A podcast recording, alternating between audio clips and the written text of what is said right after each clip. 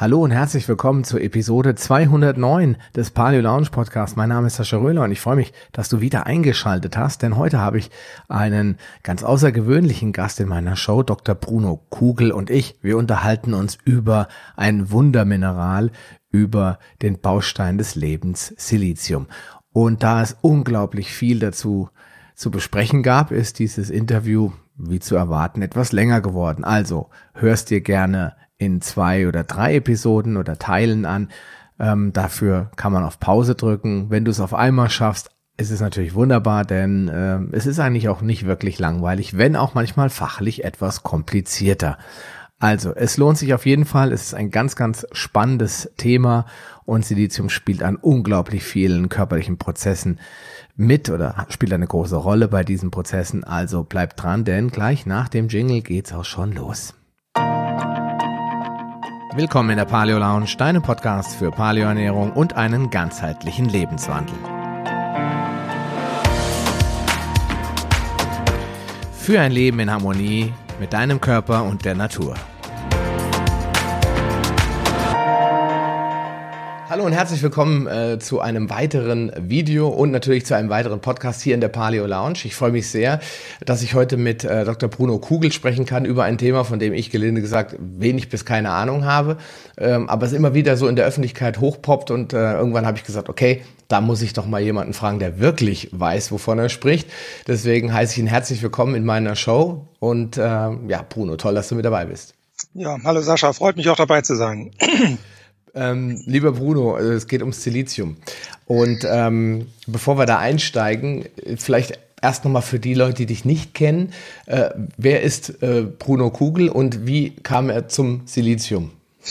Ähm, gute Frage. Ich habe also erstmal normal Diplomchemie studiert in Kaiserslautern und habe dann meine Promotion in Kaiserslautern und Düsseldorf weitergemacht und habe aber in der Zeit schon sehr viel Interesse für Festkörperstrukturen, für Kristallographie, für auch Dinge mit Silizium ähm, gehabt und habe das dann weiter perfektioniert und habe dann auch zum Beispiel in der Promotion mit Chelatverbindungen gearbeitet und habe mich dann auch zum ersten Mal etwas tiefer mit Silizium beschäftigt und bin später über die ähm, ja, Energiespeicherung und erneuerbare Energien und Photovoltaik und mit diesen ganzen äh, Festkörperanwendungen ähm, nochmal ja, zu einem anderen Thema gekommen. Aus eigener Betroffenheit habe ich auch eine gesundheitliche Baustelle entwickelt und wie das dann so ist, beschäftigt man sich mit Zusammenhängen und bin dann eben nochmal äh, zum Thema Silizium gekommen und ähm, habe am Anfang gedacht, ich wüsste alles darüber und das gibt's ja so viel und das ist doch eigentlich ein unbedeutendes Thema und da durfte ich also sehr, sehr viel lernen, dass das eben nicht so ist. Hm. Also du hast quasi dich ja so ein bisschen dahin entwickelt in das ganze Thema und dann beschlossen, da weiß ich noch gar nicht genug, ich möchte da mehr machen. Ja, also das war war so ein bisschen Zufall auch. Äh, ich bin da auch mit reingeschubst worden so ein bisschen, habe dann Bücher gelesen durch Zufall und was ist eigentlich Kollagen? Was muss ich machen, um Kollagen und Bindegewebe aufzubauen? Und da spielt eben Silizium eine wichtigere oder weit wichtigere Rolle, als uns allen bewusst ist. Hm. Ähm, ja, weil wenn man, wenn man jetzt so Silizium hört, da denkt jeder sofort an Fingernägel, glaube ich. Ähm, an, an so, wie heißt dieses Produkt Silicea, glaube ich, was man überall bei der Drogerie kaufen kann. Das kennt irgendwie jeder. Ja. Die Frauen ja. benutzen das, wenn sie Probleme haben, vermeintlich mit Haarausfall oder mit äh, brüchigen Fingernägeln. So, das, dann hört es dann bei mir schon mit ein bisschen auf.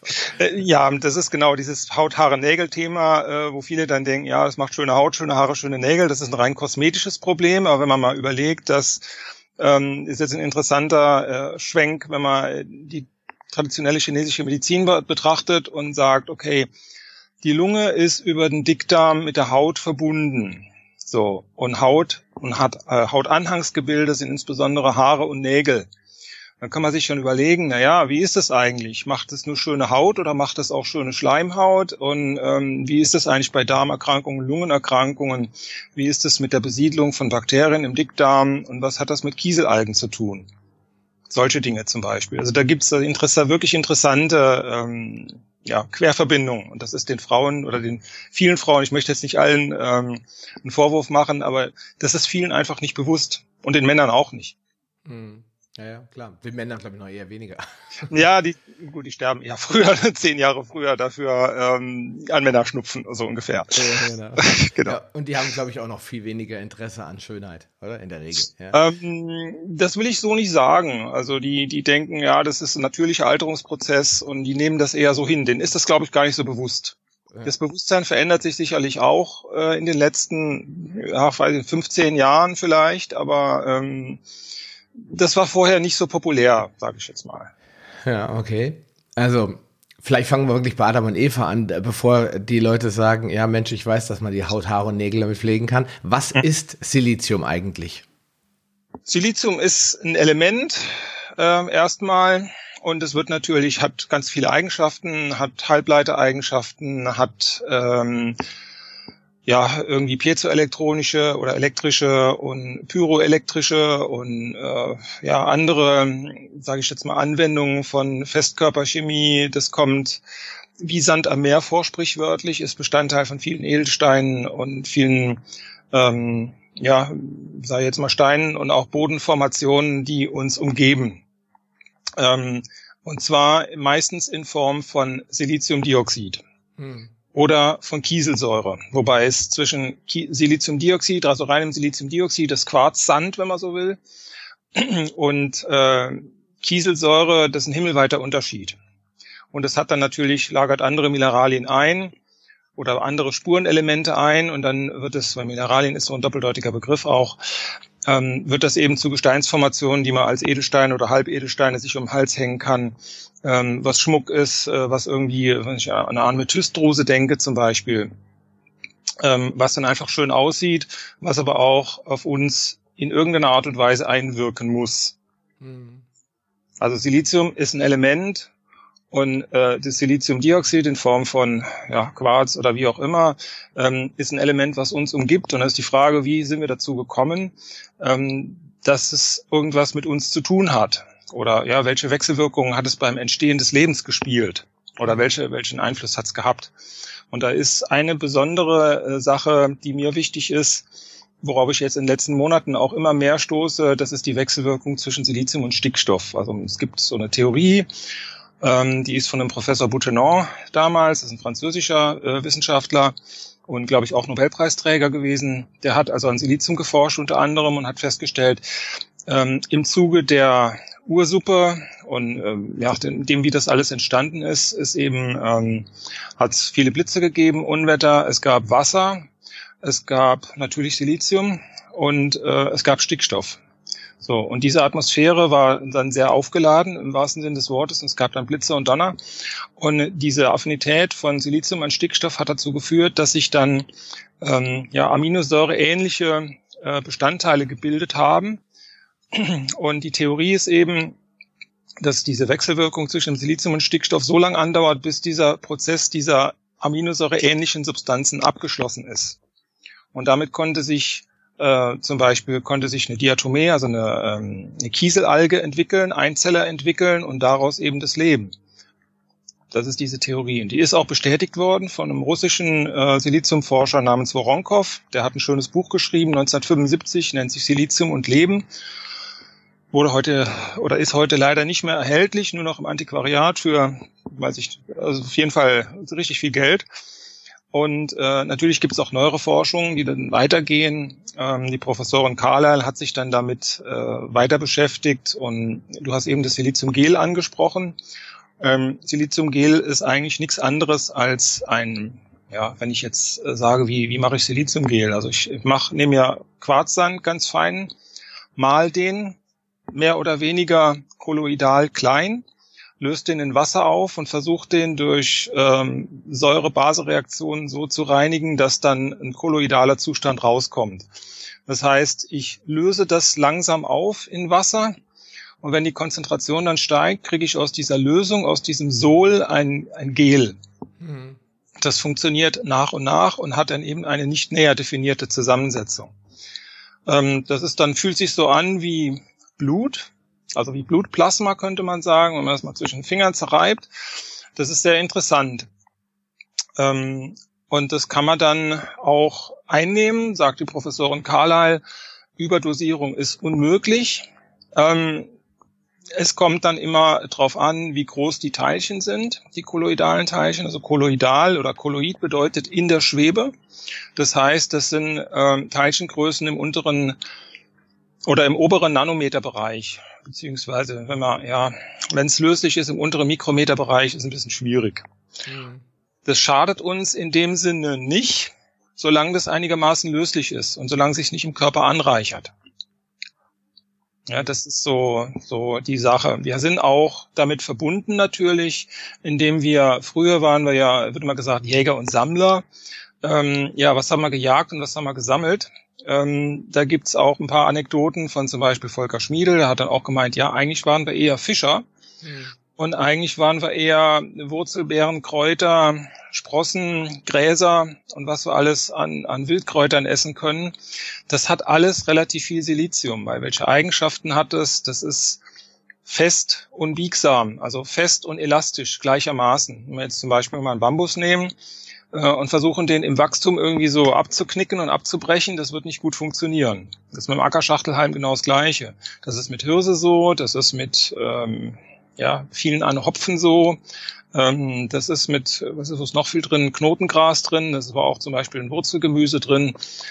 Also allen den Dingen, lieber zum Beispiel Kartoffeln oder rote Beete. Also die Sachen, äh, die wir auch heute noch ähm, essen und zu uns nehmen. Aber es ist die Frage, warum, das ist dann das nächste, warum heute im Boden nicht mehr so viel Silizium in der richtigen Form drin ist. Hm.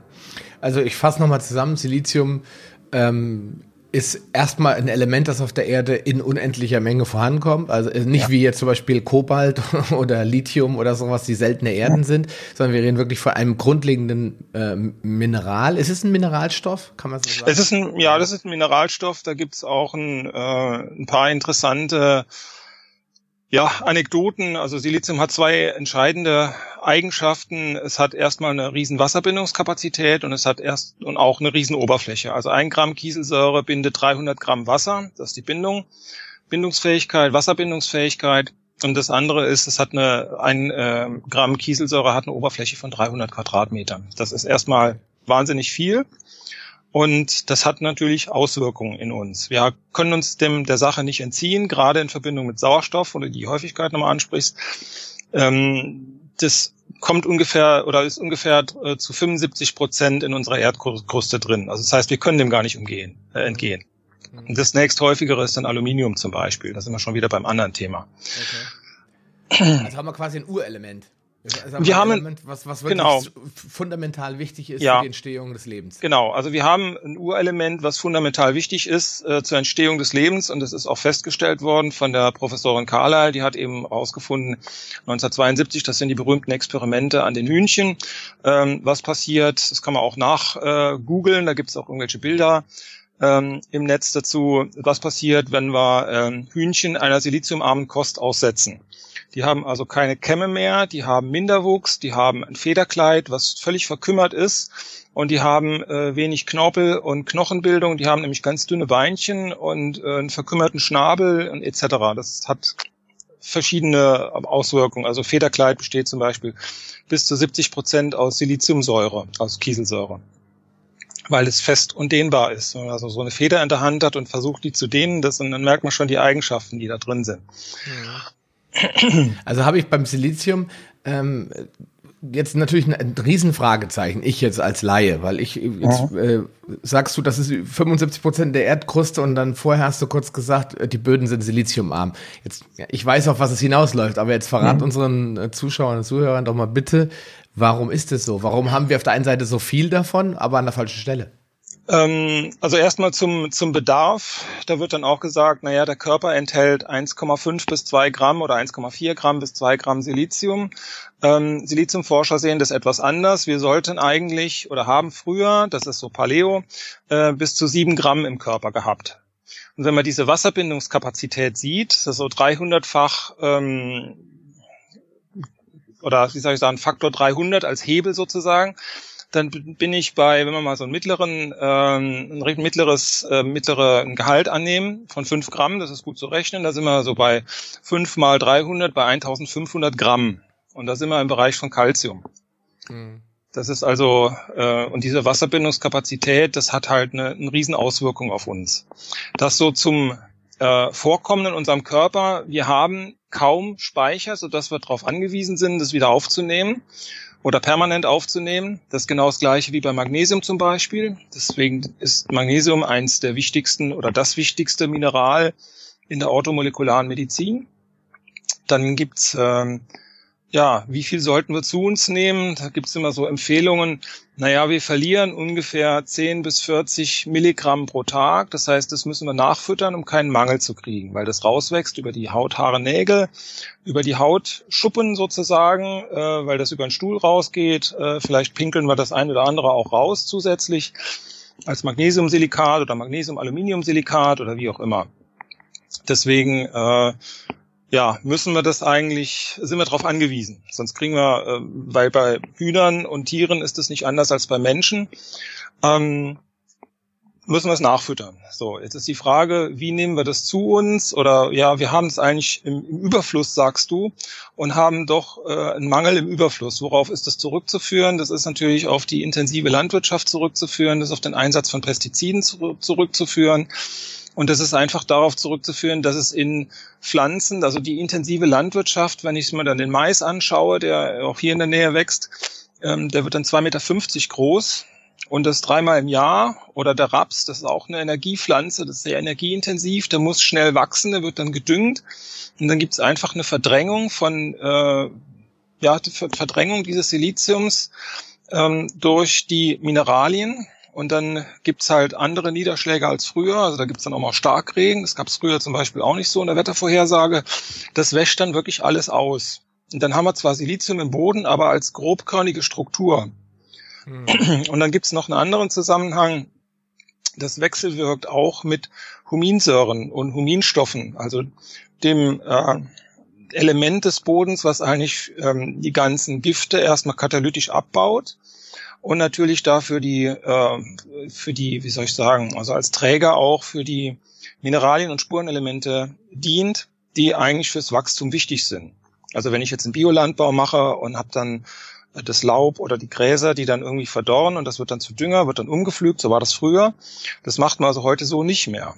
Und wenn, dann wird das anders umgepflügt oder wie auch immer, ja. Ähm, das heißt, wir haben immer noch Silizium im Boden, aber das ist viel zu grobkörnig, als dass es bioverfügbar wäre für die Pflanzen, um es aufzunehmen.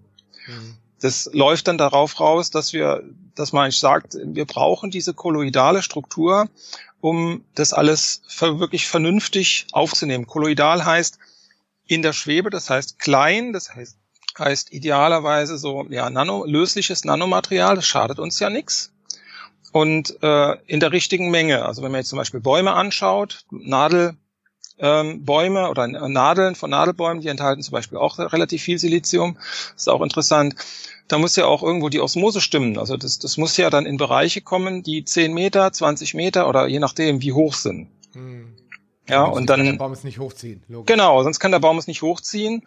Und das ist bei Pflanzen, also zum Beispiel, wenn ich jetzt mal Zuckerrohr, Zuckerrohr hat auch relativ viel, denke ich mal. Das äh, ist ein schnell wachsendes Gras oder Reis hat auch relativ viel, wenn es Vollkornreis ist. Ähm, da muss es ja irgendwie auch hochgezogen werden über ein ja, Wachstums, äh, Wachstumshöhe von Meter 50 oder zwei Meter, sagen wir mal. Und da muss es ja auch hinkommen. Und zwar in, genau in die Zone des Wachstums. Das ist das Interessante. Also man hat festgestellt, bei Pflanzen, auch bei Menschen, bei Tieren, dass es also da gefunden wird, äh, wo das auch beim Knochenwachstum, bei Knochenreparaturen, äh, dass es da gefunden wird, und zwar genau in diesen Mitochondrien, in den Zellkraftwerken. Also das, was Energie macht, sozusagen, das, was Wachstum macht, das, was ATP erzeugt, dass da im Zuge des größten Wachstums am meisten Silizium gefunden wird. Hm. Und dann verknöchert das im Knochen oder verholzt einem, bei Pflanzen und dann wird das durch andere Mineralien ersetzt, zum Beispiel durch Calcium. Das ist also sehr, sehr interessant. Haben wir quasi so eine Art ähm, Vorbereitungsphase, dass die Silizium quasi reingeht, um den Prozess zu starten, den Calcium nachher übernimmt? Ja, also könnte man sagen, das ist so eine Art Calciumschlepper oder ich sage immer so ein Platzhalter ja. dafür. Also das setzt sich an die, an die Stelle, solange das irgendwie elastisch und fest sein muss. Und wenn es dann wirklich ähm, der Wachstumsprozess sozusagen abgeschlossen ist, dann wird es ersetzt durch andere Mineralien, im Besonderen durch Calcium, aber auch vielleicht durch Magnesium, ähm, durch Eisen, durch Phosphat, durch ja viele Dinge, die ähnlich groß sind. Und das ist das Entscheidende. Also ein Kieselsäureteilchen, ein Monokieselsäureteilchen ist etwa so groß wie ein Calcium. Hm. Ist isoelektronisch und isostrukturell zum Phosphat, okay. aber auch zum Arsenat. Da gibt es also verschiedene interessante ähm, Bezüge, die hat auch der Professor Hecht beschrieben.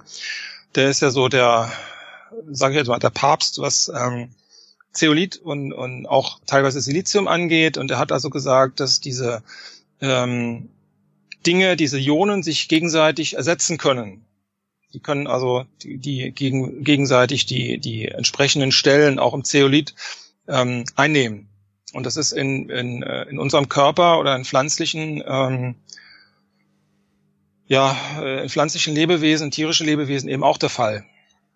Das ist eine Sache, die ist äh, mir manchmal ein bisschen unheimlich. Also Professor Hecht sagt, das ist so eine, so eine Einzelheit jetzt, dass zum Beispiel im ATP, ATP sind unsere Energiemünzen, Energiegeldscheine, wenn man also ATP, Adenosin, Triphosphat, das sind drei Phosphate drin, das ist estermäßig gebunden.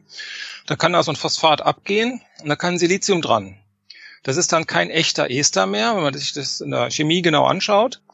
So Lewis-Formeln aufzeichnen zum Beispiel, ist jetzt für Fortgeschrittene. Ähm, dabei wird Energie frei, wenn das Silizium da dran geht, weil diese Esterbindungen, die Phosphat-Esterbindungen sind energiereich. Und dann geht das Silizium da dran und nutzt diese Energie um das Phosphat irgendwie die, um, in die Umgebung zu bringen und das Wachstum voranzutreiben. Ja, da gibt's dann irgendwie ähm, ja, ein Photonen ähm, oder irgendeinen Prozess, den wir nicht verstehen, ob das über Biophotonen geht oder ob das über elektromagnetische Energie geht oder ob das über ähm, Stichwort Halbleitereigenschaften oder leitende Eigenschaften vom Silizium, ob das in irgendeiner Art und Weise mit den Ladungen der Mineralien zu tun hat. Also da gibt es irgendeine Energieübertragung, die dazu führt, dass diese ganze, dass der Wachstumsprozess eben äh, weitergeht oder ein Reparaturprozess beschleunigt wird. In dem Sinne ist es ein echter Katalysator, weil das Silizium kann auch reversibel wieder runter und da kann wieder ein Phosphat dran. Oder es ist dann ADP und ADP wird weiter verstoffwechselt. Das ist eine Nukleobase. Also das ist so jetzt aus der Biochemie. Ja, aber das ist ja äh, immer ganz interessant, ähm, wenn man jetzt den Zusammenhang ein bisschen weiter führt oder das Ganze ein bisschen weiterspinnt, wenn jetzt äh, Fremdstoffe dazukommen, mhm. die ja nichts verloren haben, wie zum Beispiel Aluminium oder äh, Glyphosat, ähm, dann mhm. hat man auf einmal Probleme bei diesen Prozessen, die in alle Richtungen flexibel laufen können. Dann setzt sich jetzt auf einmal irgendein Molekül dahin, das da überhaupt gar keine Funktion hat, ja, und äh, blockiert dann diesen Prozess und dann wird eben keine Energie freigesetzt und dann ja. können eben diese Prozesse nicht ablaufen. Genau, ja, das ist das eine und das andere, es wird immer so modellmäßig angenommen, dass Monokieselsäure da ist. Das ist natürlich nicht immer so. Wenn, diese, wenn ich diese kolloidalen Teilchen betrachte, dann wird das nie eine Monokieselsäure sein. Die hat nämlich eine Teilchengröße, die ist sehr klein. Das reagiert dann auch, ja, kann man sich vorstellen, wie äh, 816er Kies auf der Straße oder ähm, ja, das, das ist irgendwie so wie so ein Bällebad. Die haben nicht alle die gleiche Größe, aber sie können die gleiche Größe haben und sie können vor allen Dingen miteinander reagieren. Die Dinge haben nämlich Haken. Das ist wie, Silizium hat also vier Ärmchen. Also wenn ich das jetzt mal so sagen darf. In der Mitte ist ein Silizium und dann habe ich ein OH, noch ein OH, noch ein OH, noch ein OH. Und dann habe ich ein zweites, zweite Kiesel, Orthokieselsäure. Sieht jetzt lustig aus. Mhm. Und dann kann ich das anhängen und kann damit ein größeres Teilchen machen. Da kann ich das nochmal anhängen. Nicht, natürlich nicht die beiden, sondern brauche ich eine dritte Hand. Da setze ich meinen Kopf dazwischen. Dann habe ich ein, eine Meta-Kieselsäure irgendwann. Die kann also Ketten bilden. Die kann zweidimensionale Strukturen bilden, so blattmäßig. Und die können dreidimensionale Strukturen bilden. Damit sind wir sowas bei sowas wie Alumosilikaten, also natürlichem Klinoptilolith oder Zeolit oder dreidimensionale Strukturen, die dann auch größere Moleküle einschließen und in Anführungszeichen entgiften können. Hm. Und da setzt sich sicherlich, das ist von der Natur aus auch vorgesehen, auch mal ein Aluminium rein, deswegen Alumosilikat oder Aluminium Siliziumoxid, wo dann auch natürlich zusätzliche Mineralien drin sein können. Deswegen ist ja Zeolit zum Beispiel auch ein Mineralgeber, wenn ich so möchte. Wenn da Eisen drin ist oder Mangan drin ist oder Molybdän drin ist oder irgendwas anderes, ein Spurenelement oder Chrom drin ist zum Beispiel, gibt es dann irgendwelche Farben eventuell. Ähm, wenn ich eine vulkanische Aktivität habe, dann ist da auch immer sehr viel, das sind sehr viel Mineralien drin und das wird dann, dann quasi pyro, ja, wie soll ich jetzt sagen, pyromäßig äh, auseinander äh, gerissen aufgrund der großen Energien, Temperaturen, die dort herrschen. Und dann habe ich sowas wie Vulkanasche. Mhm. Und die Vulkanasche ist eigentlich so dieser Vorbereiter oder Vor Vorreiter von dem, von dem natürlichen Klinoptilolith. Mhm. Ja, es ist äh, gerade jetzt das Thema Zeolit äh, ist natürlich nochmal ein riesen, mega, mega Fass. Äh, das, ja, ja, das möchte ich an der Stelle auch nicht so weit aufmachen, aber okay. das nur so als ähm, ähm, als die eine der Sachen, die der Professor Hecht beschrieben hat. Genau. Wenn wir jetzt aber nochmal zurückkommen zu dem Punkt, dass ähm, Silizium zwar in Massen vorhanden ist, aber nicht verfügbar ist. Ich fasse zusammen, ich habe verstanden, dass in den Böden zwar Silizium da ist, aber durch die falsche landwirtschaftliche Behandlung der Böden das zu grob ist, dass ja. es nicht bioverfügbar ist und dementsprechend nicht von der Pflanze aufgenommen werden kann. Jetzt habe ich verstanden, ja. dass das auch an der Zerstörung der natürlichen Humusschicht liegt, weil ja. äh, Humus, also Huminsäure, Fulvinsäure, also diese ganzen, genau. äh, wie sage ich mal, Säuren, die im, äh, im Boden, im Torf, im Humus drinne sind, äh, die sorgen dafür, dass ähm, äh, ja, ich sag mal, diese Silikate durch Säure eben auch zerlegt werden oder äh, ja. zerkleinert werden. Und genau das passiert ja auch im Körper. Ja? Genau. Und jetzt ja. äh, frage ich einfach mal spekulativ, hat das auch was, also einmal haben wir natürlich den, den Bulldo Bull Bulldozer, Riesentraktor, der darüber fährt und alles einfach runterreißt, ja. Mhm. Teilweise 60, 70 Zentimeter tief reinflügt, weil das ja so toll ist, ja. Mhm. Und dabei die gesamte natürliche Bakterien- und Humusschicht wegmacht. Auf der anderen mhm. Seite habe ich aber auch das Ausbringen von Glyphosat. Und mit Glyphosat habe ich ja wieder jemand, der sich gerne an äh, Säuren heftet oder sich mit, dem, mit denen reagiert, ja? was ja auch gut sein kann, weil wenn ich jetzt Huminsäuren in den Körper bringe, kann ich damit Glyphosat ja wieder anregen, äh, ausgeschieden zu werden. Jetzt habe ich da aber dann die Reaktion, dass die sich äh, miteinander verbinden und dann kann halt das Silikat sitzt halt irgendwann darum und kann nicht kleiner werden, sage ich jetzt einfach mal so laienhaft. Ja. Ja, also die ähm, hängen gleich mehrere Dinge dran. Zum einen ist Glyphosat ähm, ein künstliches Glycin, könnte man sagen. Es gibt ja auch ein Abbauprodukt. Ähm, das ist also Glycinphosphat, wenn man so will. Jetzt hat Glycin, das ist die einfachste Aminosäure, die Eigenschaft, dass es eben nicht chiral ist, keine rech rechten und linken Hände gibt. Ähm, dann ist es natürlich so, dass dadurch, dass das äh, Phosphat dranhängt, ist so, so eine Art Signalmolekül. Ähm, und jetzt sehen wir, dass ähm, ja, Phosphat ist jetzt, ich versuche jetzt ein bisschen in die Richtung zu denken, ähm, Phosphat ist isoelektronisch und isostrukturell zu einem Silikat. Das heißt, äh, Silikat könnte erstmal dieses Phosphat abmachen und so dazu beitragen, dass das, Glyci äh, das, das Glyphosat abgebaut wird. Das ist das eine. Das andere ist, ähm, wir haben noch nicht darüber gesprochen, wie das in unserem Körper auch aussieht oder wie überhaupt das Silizium im, in unserem Körper vorkommt. Also das meiste ist an Proteine gebunden. Ähm, das sind 60 Prozent, 30 Prozent sind an Fette gebunden und nur 10 Prozent sind frei verfügbar. Und zwar auch nicht im Serum und äh, vielleicht minimal im Vollblut. Deswegen ist es auch sehr schwer, da irgendwie Nachweis zu machen und zu sagen, okay, du bist jetzt gut Silizium versorgt, du musst nichts einnehmen. Das ist die die zweite Sache. Ähm, jetzt nochmal zu dem Glyphosat. Äh, das ist natürlich auch ähm, etwas, was in die Strukturen eingebaut wird, die und in den, in den in Stoffwechsel eingreift ähm, und zum Beispiel ins Kollagen 1 eingebaut wird. Beim Glycin ist es so, beziehungsweise beim Glycin wird zu Hydroxyprolin und das ist mit äh, Vitamin C eine der wichtigsten ähm, ja, Bestandteile von Kollagen 1 das ist die größte Fraktion, die in unserem Körper vorkommt, soweit ich weiß. Ähm, oder eine der größten zumindest. Wenn wir das jetzt zum Beispiel zu viel haben und das hat eine andere Struktur, dann baut sich also Glyphosat in unser Kollagen ein und es da wieder rauszubekommen, ist relativ schwierig. Außerdem spielt es natürlich auch eine Genetik mit rein, wenn wir also die ganzen Transkriptionseigenschaften ange angehen, ähm, dann ist natürlich irgendwo auch äh, bei der, wie soll ich jetzt sagen, bei der Wechselwirkung von RNA beziehungsweise von entsprechenden Proteinstrukturen mit unserem Genom, mit dem Epigenom erstmal und dann mit dem Genom, äh, werden Informationen falsch übertragen.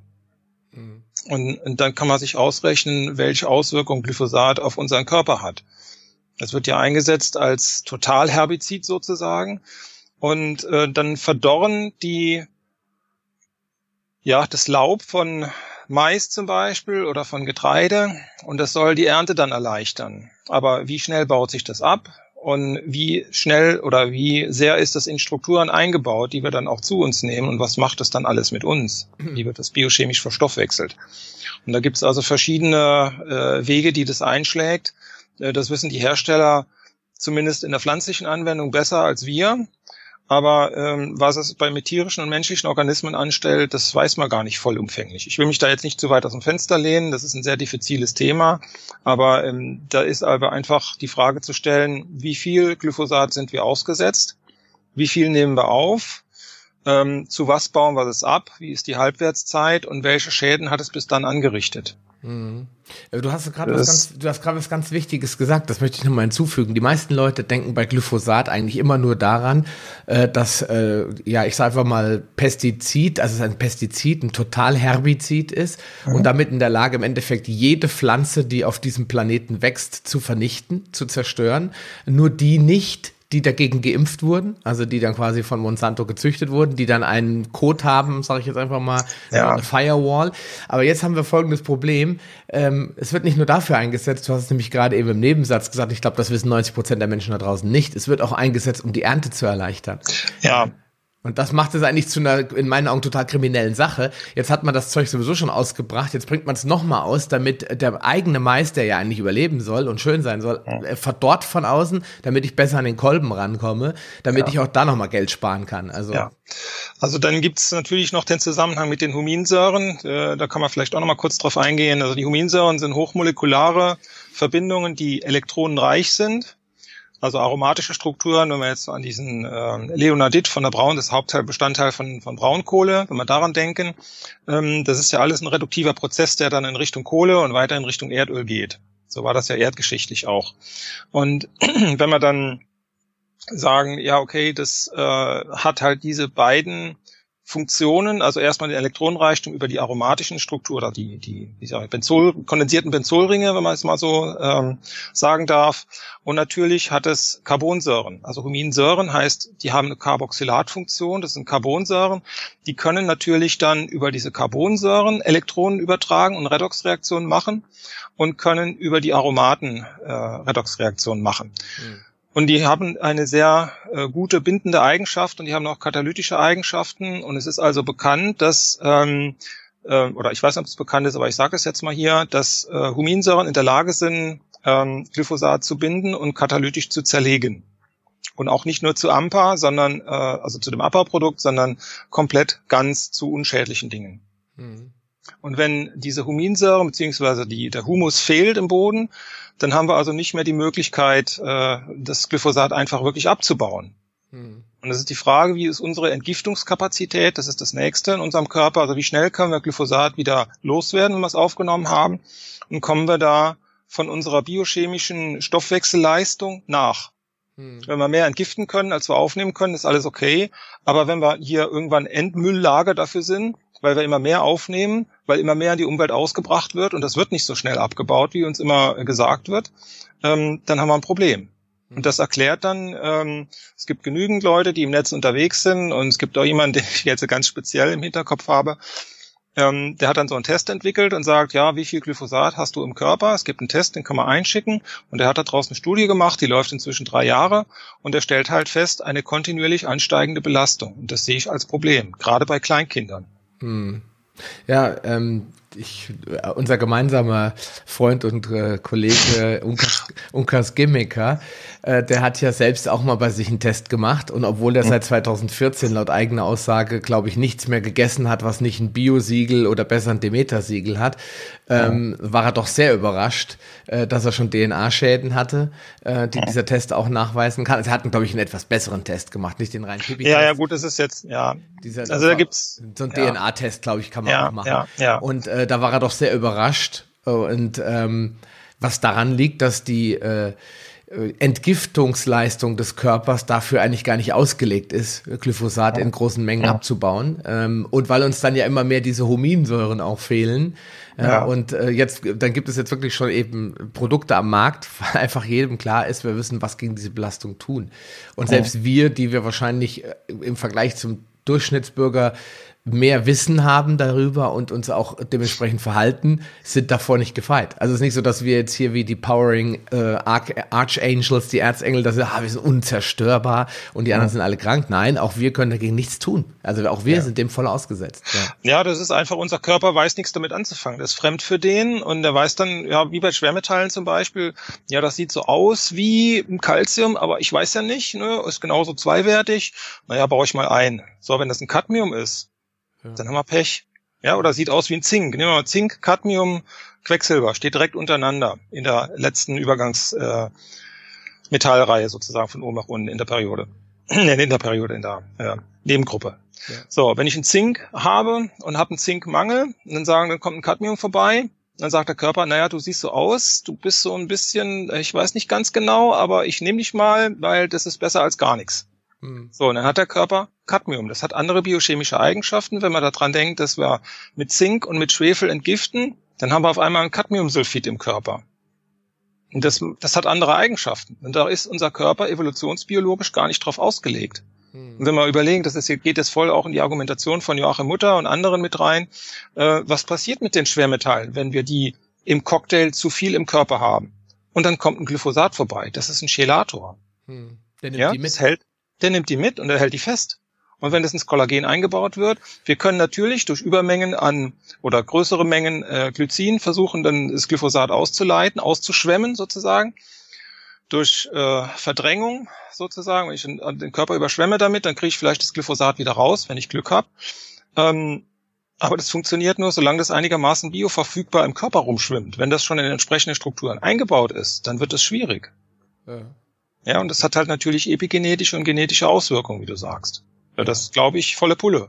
Hm. Und das wird einfach viel zu sehr runtergespielt. Und die Frage ist, wie lang brauchen wir, um das Glyphosat aus unserer Umwelt wieder zu entfernen? Beziehungsweise wann ist ein Gleichgewicht zwischen Abbau und Ausbringung erreicht? Das gilt jetzt für alles. Also nicht nur für Glyphosat oder andere Pestizide oder Reglone. Da gibt es ja auch verschiedene äh, Liquat-Derivate, die teilweise immer noch eingesetzt werden. Ähm, oder py andere Pyrethroide, also bienengefährliche ähm, Pestizide. Das gilt auch zum Beispiel für Schwermetalle. Wie Blei, wie Cadmium, wie Quecksilber, wie ja, Palladium oder was auch immer. Titan zum Beispiel in löslicher Form. Titan ist auch so ein Problem. Ist aber kein Schwermetall. Hm. Das heißt, wir haben diese Sachen in löslicher Form, in kolloidaler Form in die Umwelt ausgebracht. Und auch die, das Thema der Energiespeicherung, das steht dann auch auf der Kippe. Also das ist alles Nanomaterial und wenn diese Akkus mal erschöpft sind oder neu gemacht werden müssen, wie geschlossen sind die Kreisläufe beim Recycling? Also NMC-Materialien, das ist Nickel, Mangan, Kobalt zum Beispiel. Mangan ist jetzt relativ ungiftig, aber Nickel und Kobalt sind in größeren Mengen krebserregend. Das ist definitiv ein Thema. Wir haben uns da was äh, eingehandelt, äh, was wir wahrscheinlich äh, bis, wo wir, ich vermute einfach mal wahrscheinlich gar keine Strategie für haben, keine ernstzunehmende und einfach denken, weiter aufs Ziel zu, wird schon gut gehen. Ja, also so kommt mir das auch vor. Und da geht's halt darum, ich sehe mich da auch so ein bisschen, ja, ich habe angefangen mit der Automolekularmedizin, habe mich mit, mit Vitalstoffen auseinandergesetzt, bin dann beim Thema Silizium gelandet und habe gemerkt, hoppla, äh, das ist ja eigentlich ein Mineral, was eigentlich ähm, Anti-Aging macht. Also warum weiß man ja nicht, das ist wieder dieses Frauenthema, aber dem muss man mal ganz genau nachgehen. Da stößt man auf immer interessantere Dinge und auf mehr Fragen. Also ich beschäftige mich jetzt seit zwei Jahren äh, damit tiefer. Ich krieg viel mehr Fragen in den Kopf, als ich, als ich äh, irgendwie beantwortet bekomme. Für jede Frage, die ich beantwortet habe, äh, stellen sich zwei, drei neue. Und das, das ist äh, ja, das ist auch dieser diese Transporter. Und dann ist die Frage, naja gut, wie ist das mit dieser Konkurrenz von den Metallen? Ja, wie, wie ist das mit Silizium und Aluminium zum Beispiel, um das nächste Thema anzufangen? Aluminium ist eher löslich, spielt eine Rolle bei der, also Leicht, Leichtmetallbau zum Beispiel oder bei der Alufolie oder bei Pantoprazol, da ist es auch drin. Ähm, was, ganz, ist Pantoprazol? Pantoprazol ist ein Protonenpumpenhämmer. Also ah, das ist etwas, was ich als Magen, als Magenschutz einnehmen kann. Mhm. Ähm, ist die Frage, warum ist das da drin, ja? Und was passiert damit? Und das immer bei Forschung von zum Beispiel von äh, Professor Chris Exley, der sagt dann, ja, ähm, Aluminiumbelastung, die wir heute haben, ist eine der Ursachen für Alzheimer-Demenz und Parkinson. Mhm. Und dann sagt Joachim Mutter, ja, das ist eine chronische Schwermetallvergiftung. So, vor allem mit Aluminium, weil Aluminium diese Amyloid-Plaques macht im Gehirn. Es macht also Löcher im Gehirn und dann natürlich auch Löcher in der Merkfähigkeit irgendwann. Und dann haben die pathologische äh, Verhaltensweisen, nämlich bei Parkinson das Zittern oder bei Demenz das Vergessen oder manche haben dann auch eine Kleinhirnatrophie oder was auch immer, habe ich auch schon gehört. Dann haben die also keine Koordination mehr. Das ist jetzt kein Parkinson, das ist was anderes, aber die haben dann Probleme mit Schlucken, mit Sprechen, mit äh, feinmotorischen Bewegungen und ähm, ja, also da gibt's halt diverse Auswirkungen. Dann ist die Frage, wie kriegen wir das Aluminium wieder raus aus dem Gehirn? Dann hat der Professor Exley äh, daran geforscht, diverse Publikationen gemacht, ist auch nach äh, schlagbar sozusagen oder, oder Google, kann man googeln, ähm, dass er also, der hat also Mineralwasser eingesetzt, siliziumreiches Mineralwasser und hat versucht, die Aluminiumgeschichten dann auch zu messen, als Provokation, im Urin zum Beispiel, und hat festgestellt, also das Silizium scheint in der Lage zu sein, das Aluminium zu verdrängen und zumindest oder ja zu verdrängen oder zu konjugieren und dann über ähm, die Nieren renal auszuscheiden. Mhm. Und das kann man teilweise nachweisen. Und daraus ist dann diese generelle Einstellung entstanden, ja, ähm, Silizium kann Aluminium ausleiten und ist sozusagen das Gegengift. Okay. Das kann funktionieren, wenn das wirklich kolloidal ist, kann Silizium aber viel mehr als das, weil das gerade das Kolloidale, diese kleinen Teilchen, da muss man sich die Oberfläche mal betrachten. Also wenn ich tausend kleine Bällchen habe, die so groß sind, die haben eine ganz andere Oberfläche, als wenn ich einen riesen Ball habe, der nur so groß ist. Mhm die Fläche ist ganz anders. Das passt dann auch mit diesem, das Siliziumgel hat eine riesen Oberfläche. Mhm. Und wenn ich dann äh, ganz viele Andockstellen habe für diese Metalle, dann ist es einfach eine Frage der Wahrscheinlichkeit, bis sich dann auch ein ähm, nicht physiologisches Metall da dran heftet. Und dann scheint der Körper in irgendeiner Art und Weise, das habe ich nicht verstanden, intelligent zu sein, dass er diese Eindringlinge auch als nicht physiologisch erkennt und rauswirft. Mhm weil er merkt, naja, da ist kein Stoffwechsel, das macht nichts, der kommt nicht in die Pötte, das ist ein toter Hund.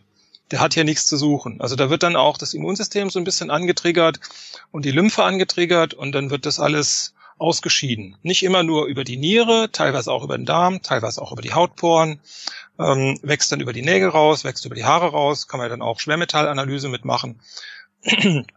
so merkt man dann, ja, okay, ähm, das ist nicht körpereigen, das, das geht dann tatsächlich raus.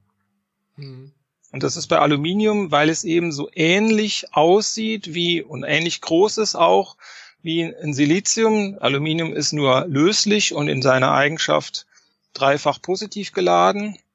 Oder wenn es ganz basisch ist, das sind aber nicht physiologische Bedingungen, da ist es dann äh, als, als Tetraeder sozusagen. Es hat normalerweise eine oktaedrische Umgebung, deswegen ist es auch so ein, also ein besserer, ich sage jetzt mal, Building Block für äh, diese Zeolith-Geschichte.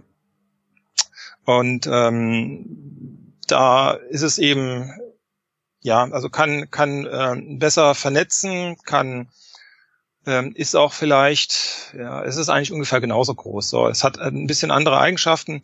Auf jeden Fall hat es eine positive Ladung, darauf wollte ich raus, unter physiologischen Bedingungen. Und das Silikat hat eine negative Ladung. Dadurch, dass die, dieses Silizium, und denken an vier Ärmchen, das sind vier OH-Gruppen, und Silizium in der Mitte, das ist erstmal ja, neut wäre neutral. So, jetzt gehen diese Protonen, diese OH-Funktion, die spalten dann den Wasserstoff ab und dann wird das negativ. Und so kommt es im Körper auch vor. Deswegen kann nur die Reaktion, wie ich eben gesagt habe, so stattfinden. Dann ist es also negativ geladen, hat viele Elektronen, bringt Sauerstoff in den Körper und das schafft das Aluminium so nicht. Und so kann ich das dann äh, auch miteinander reagieren lassen. Das Silikat auf der einen Seite negativ geladen ist, Aluminium auf der anderen Seite positiv geladen, kann sich verbinden und so den Körper verlassen. Und zwar relativ gefahrlos. Mhm. Weil das heißt, anderweitig, wenn das Aluminium dann so löslich im Körper ist, kann das auch Enzymketten blockieren und kann dann zum Beispiel Position von Silizium einnehmen, äh, von, von Zink einnehmen oder von Eisen einnehmen. Eisen ist normalerweise im Körper zweifach positiv geladen, Zink auch und Aluminium ist dreifach positiv geladen. Also das hat dann eine höhere Affinität noch zu diesen ganzen Stoffen als äh, zum Beispiel zweiwertige äh, Metalle. Ja, okay, das heißt, ähm, mit dem Silizium habe ich quasi eine Möglichkeit, den Körper, jetzt nehmen wir mal als Beispiel jetzt Aluminium äh, frei zu kriegen, langfristig. Mhm. Ähm, habe den Vorteil, im Gegensatz zu Sachen wie äh, Cilantro, Glutathion und an anderen Lösestoffen. Ich habe eine Doppelfunktion, mhm. also äh, Silikon, äh, Silikon sag ich schon, Silizium, Silizium kann quasi den, den Körper äh, dazu anregen, den Stoff zu lösen, also herzugeben und mhm. ihn dann gleich einbinden, was normalerweise mhm. ja der Chlorella oder dem Zeolit eher vorbehalten mhm. ist. Und das ist jetzt die mhm. tolle Zusatzfunktion und es gleich raustransportieren. Also ich habe quasi jetzt mehrere Phasen der Entgiftung mit abgedeckt. Ja, es ist natürlich auch so, dass das Silizium das sicher nicht alleine macht. Das kann als Transporter äh, dienen und äh, wir wollen jetzt nicht irgendwie Glutathion und Chlorella und andere Dinge als als obs oder weiß ich Alpha-Liponsäure als obsolet darstellen lassen. Ja, da gibt's also bestimmte. Klar ist Silizium als Silikat ist ein Chelator. Also ein Chelator heißt, das ist eine Schere, was ich oder eine, eine Zange sozusagen, ähm, was dann so ein Metall greifen kann und binden kann und ausleiten kann, Idealfall, im Idealfall. Das macht das Glutathion auch. Das hat in reduzierter Form SH-Gruppen, genau wie die Alpha-Liponsäure oder zum Beispiel auch die Aminosäuren im Chlorella. Beim Chlorella ist ja so, die haben zwei Wirk, das hat zwei Wirkkomponenten. Das sind eine, das eine sind die Aminosäuren, die wandern im Körper rum und sammeln die ganzen Giftstoffe ein sozusagen. Und äh, die, wenn das jetzt, äh, ja, keine Ahnung, ob das jetzt ganze oder aufgebrochene Chlorellas sind, die dann Zellwände haben, diese Zellwände, die bleiben im Darm, die können also nicht die äh, Darmbarriere durchdringen und können nicht den Körper überall hin. Zumindest nicht in geringerer Konzentration. In größerer Konzentration geht das vielleicht dann schon, weil einfach die Konzentrationsverhältnisse so groß sind und dann sind da die Teilchen unterschiedlich groß und so weiter. Aber normalerweise geht es nicht. Das heißt, ich habe eine lösliche Komponente, die im Körper rumrennt und Giftstoffe einsammelt und ich habe eine bindende Komponente im Darm. Und das ist eine super Kombi. Und das ist bei Glutathion jetzt natürlich nicht so. Äh, auch Alpha-Liponsäure ist fett- und wasserlöslich. Das ist dann nochmal was Besonderes, ähm, was dann auch äh, unser Gehirn zum Beispiel gut entgiften kann. Das Hirnschrankengäng, Blut-Hirn-Schrankengängig. Und da muss man eben auch aufpassen, äh, dass man nicht zu viel mobilisiert, weil dann gibt es eine Umverteilung von ja, normalerweise Leber-Darm, enterohepatischer Kreislauf, aber dann auch zwischen Leber und Körper. Hm. Das heißt, ich gebe das dann von den Knochen oder vom Bindegewebe, vom Fett, wenn ich abnehme, ins Gehirn und das ist dann eher nicht so gewünscht.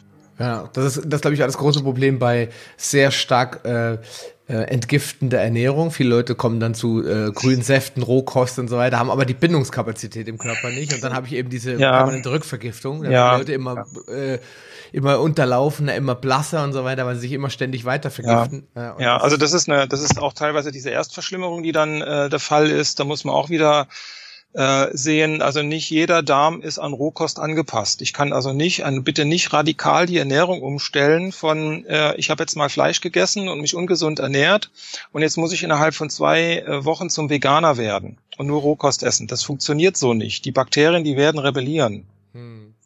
Ja, und dann wird das, bleibt es unverdaut und dann habe ich möglicherweise noch einen schwachen Magen und handle mir dann eine Fehlbesiedlung ein im Dünndarm und im Dickdarm. Da muss ich erstmal gucken, äh, ein befreundeter Arzt sagt dann immer von der Quelle bis zur Mündung. Also muss ich erstmal die Mundflora und die Zähne auch ähm, einigermaßen sanieren, so dass ich da keine äh, akut entzündlichen Herde mehr habe.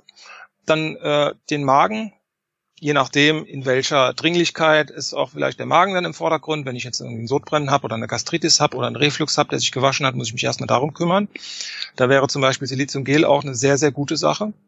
Und dann kümmere ich mich um Dünndarm und dann um Dickdarm, weil ansonsten laufe ich Gefahr, immer wieder erstmal die Nahrung nicht richtig aufzuspalten. Die Magensäure hat nämlich die Aufgabe, auch das Eisenbio verfügbarer zu machen. Das hat die Aufgabe, den Intrinsic Faktor zu bilden für B12. Das heißt, dann helfen die ganzen Nahrungsergänzungen auch nicht so, wenn der Magen nicht in Ordnung ist. Und wenn der Dünndarm das nicht aufnehmen kann, dann habe ich dann auch eine Fehlbesiedlung spätestens des Dickdarms. Hm. Das heißt, muss ich immer so diese Reihenfolge einhalten. Und dann irgendwo muss ich überlegen, ja, wo ist die Leber da mit drin? Die hängt nämlich da auch mit drin. Weil alles, was wir verstoffwechseln und aufnehmen und irgendwie verarbeiten sollen, das landet erstmal in der Leber. Hm. Ja, klar. das ist die, die weitere Sache. Okay, äh, pass auf, wir haben jetzt gesprochen über die Entgiftung.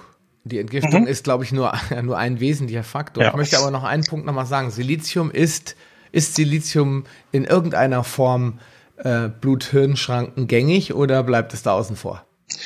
Ähm, ich würde sagen, in kolloidaler Form ist es Bluthirnschrankengängig. Also wenn die Teilchen klein genug sind, dann kann man äh, auch ja, feststellen, dass die ähm, ja, ich weiß jetzt nicht, wie man, wie man Silizium im Körper äh, mit direkten Mitteln nachweisen kann. Also am lebenden Objekt, das wird ein bisschen schwierig. Aber es gibt äh, Hinweise darauf, dass das Silizium vor Alzheimer schützen kann und die Aluminiumbelastung im Gehirn reduzieren kann. Und dann gibt's äh, auch eine andere Sache noch, also Silizium, ähm, das sind auch Untersuchungen, die der Chris Exley gemacht hat, dass man mit Silizium eine Verbesserung der Hirnfunktion erreichen kann. So, wie geht das? Ähm, die, ja, Silizium ist erstmal negativ geladen und dadurch, dass ich das so zwei Teilchen aneinander und mehrere Teilchen aneinander setzen kann, ähm, stellen wir uns eine Synapse vor, die hat also ähm, zwei Nervenzellen, die sich verbinden und da ist ein Transmitter namens Acetylcholin in einem synaptischen Spalt. Der überträgt über Ladung ähm, dieses Aktionspotenzial von Zelle A zu Zelle von Neuron A zu Neuron B weiter. So, wenn ich jetzt Silizium nehme als Ladungsüberträger, das ist ja negativ geladen, damit elektronenreich und unsere äh, wie soll ich jetzt sagen, unser ganzes Energiesystem läuft eigentlich über Elektronen, über Potenziale, Potenzialveränderung, deswegen auch Aktionspotenzial von den Neuronen. Ähm, wenn ich also äh, die Verbesserung der Elektronenübertragung mit Silizium erreiche, dann habe ich also in der Summe ein klareres Signal und ein deutlicheres Signal. Also das ist äh, nicht so, das rauscht nicht so und ist dann auch vielleicht in der Lautstärke besser, weil da nichts mehr stört, was da irgendwo drin ist. Hm. Das hat man dann auch rausgefunden. Ich habe selber, das klingt jetzt ein bisschen spooky, ähm, nach der Einnahme von mehr als einem oder ja, Zeitraum ist mehr als ein Jahr auf jeden Fall von Silizium habe ich festgestellt, aha, ähm, irgendwie bin ich entspannter und kann auch besser denken. Also ich kann komplexere Dinge schneller erfassen als vorher, dass es vorher der Fall war. Das mag natürlich auch an anderen Nahrungsergänzungen liegen, aber ich habe jetzt im letzten Jahr nicht so viel verändert, dass ich sagen könnte, ja, das liegt äh, jetzt massiv an anderen Dingen. Das ist nicht so wirklich greifbar. Das haben andere aber auch schon berichtet. Hm. Und das ist ein äußerst interessantes Phänomen, dem muss ich erstmal nachgehen. Also für mich selber, weil ich, ich habe das noch nicht verstanden. Aber es scheint zu funktionieren. Hm. Wenn wir uns mal angucken, was wir noch so für äh, Funktionen haben, außer das Entgiften, ja, dann, äh, was würdest du sagen, sind noch die wirklichen absoluten Kracher, die Silizium so bewirken kann im Körper? Ähm, also, auf die, jetzt muss ich mal ein bisschen sortieren, also die, es kann helfen, mit zu entsäuern, indem es zu den Pufferkapazitäten mit beiträgt. Das vor allen Dingen im Magen so. Also wenn ich zu viel Magensäure habe oder ich habe einen ähm, das mit dem Sodbrennen ist sowieso eine, eine, Sache. Die meisten Leute haben dann zu wenig Magensäure, weil der Stoffwechsel einfach langsamer läuft, weil die irgendwelche Autoimmungeschichten haben oder Verdauungsprobleme oder eine Fettleber, die macht dann müde oder äh, irgendwelche anderen äh, chronischen Infektionen von der automolekularen Medizin her. Wenn ich da also Silizium reingebe, dann kann ich erstmal die Pufferkapazität wiederherstellen. Das ist eine sehr, sehr wichtige Funktion. Ähm, dann ist natürlich auch der, ähm, ja, durch die Bindung an Proteine steigt zum Beispiel auch die Proteinatpufferkapazität an. Das heißt, äh, der Körper wird sozusagen gestärkt und wenn dann irgendein ein, ähm, Impact von außen kommt, dann, dann ist mir das relativ egal. Ja, dann bleibe ich halt in meiner Mitte, dann bleibe ich halt äh, sage ich jetzt mal, basisch und bin nicht übersäuert. Ansonsten, wenn die Pufferkapazität erschöpft ist und dann kommt irgendwie viel Stress, viel Stress erzeugt zum Beispiel Milchsäure, erzeugt zum Beispiel andere Säuren, die dann irgendwann abtransportiert werden müssen, dann funktioniert dieser Zwischenzellraum nicht mehr so gut, dann habe ich ein Problem. Ähm, das mit der Entsäuerungsgeschichte, dann ist es natürlich durch den Elektronenreichtum äh, ein Antioxidant, was auch Sauerstoff in den Körper bringt. Das hat eine Rolle auch bei Krebs zum Beispiel. Das ist sehr, sehr interessant.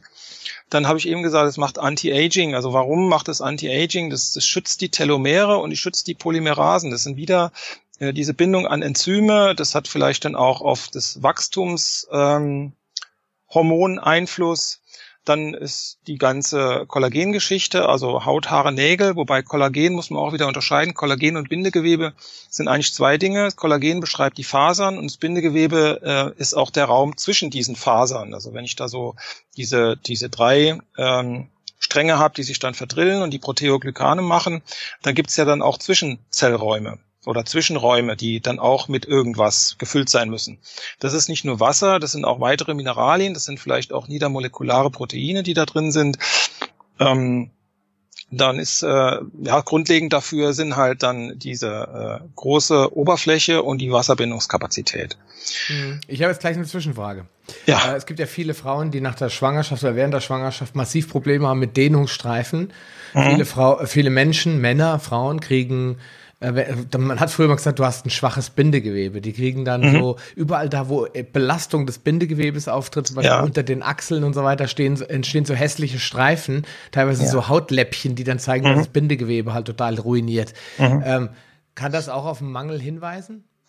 Ähm, da muss man wieder, das kann sicher auf einen Mangel hinweisen. Da wird dann immer gesagt, das ist eine anlagebedingte Bindegewebsschwäche. Das mag es auch geben. Stichwort Genetik, Epigenetik.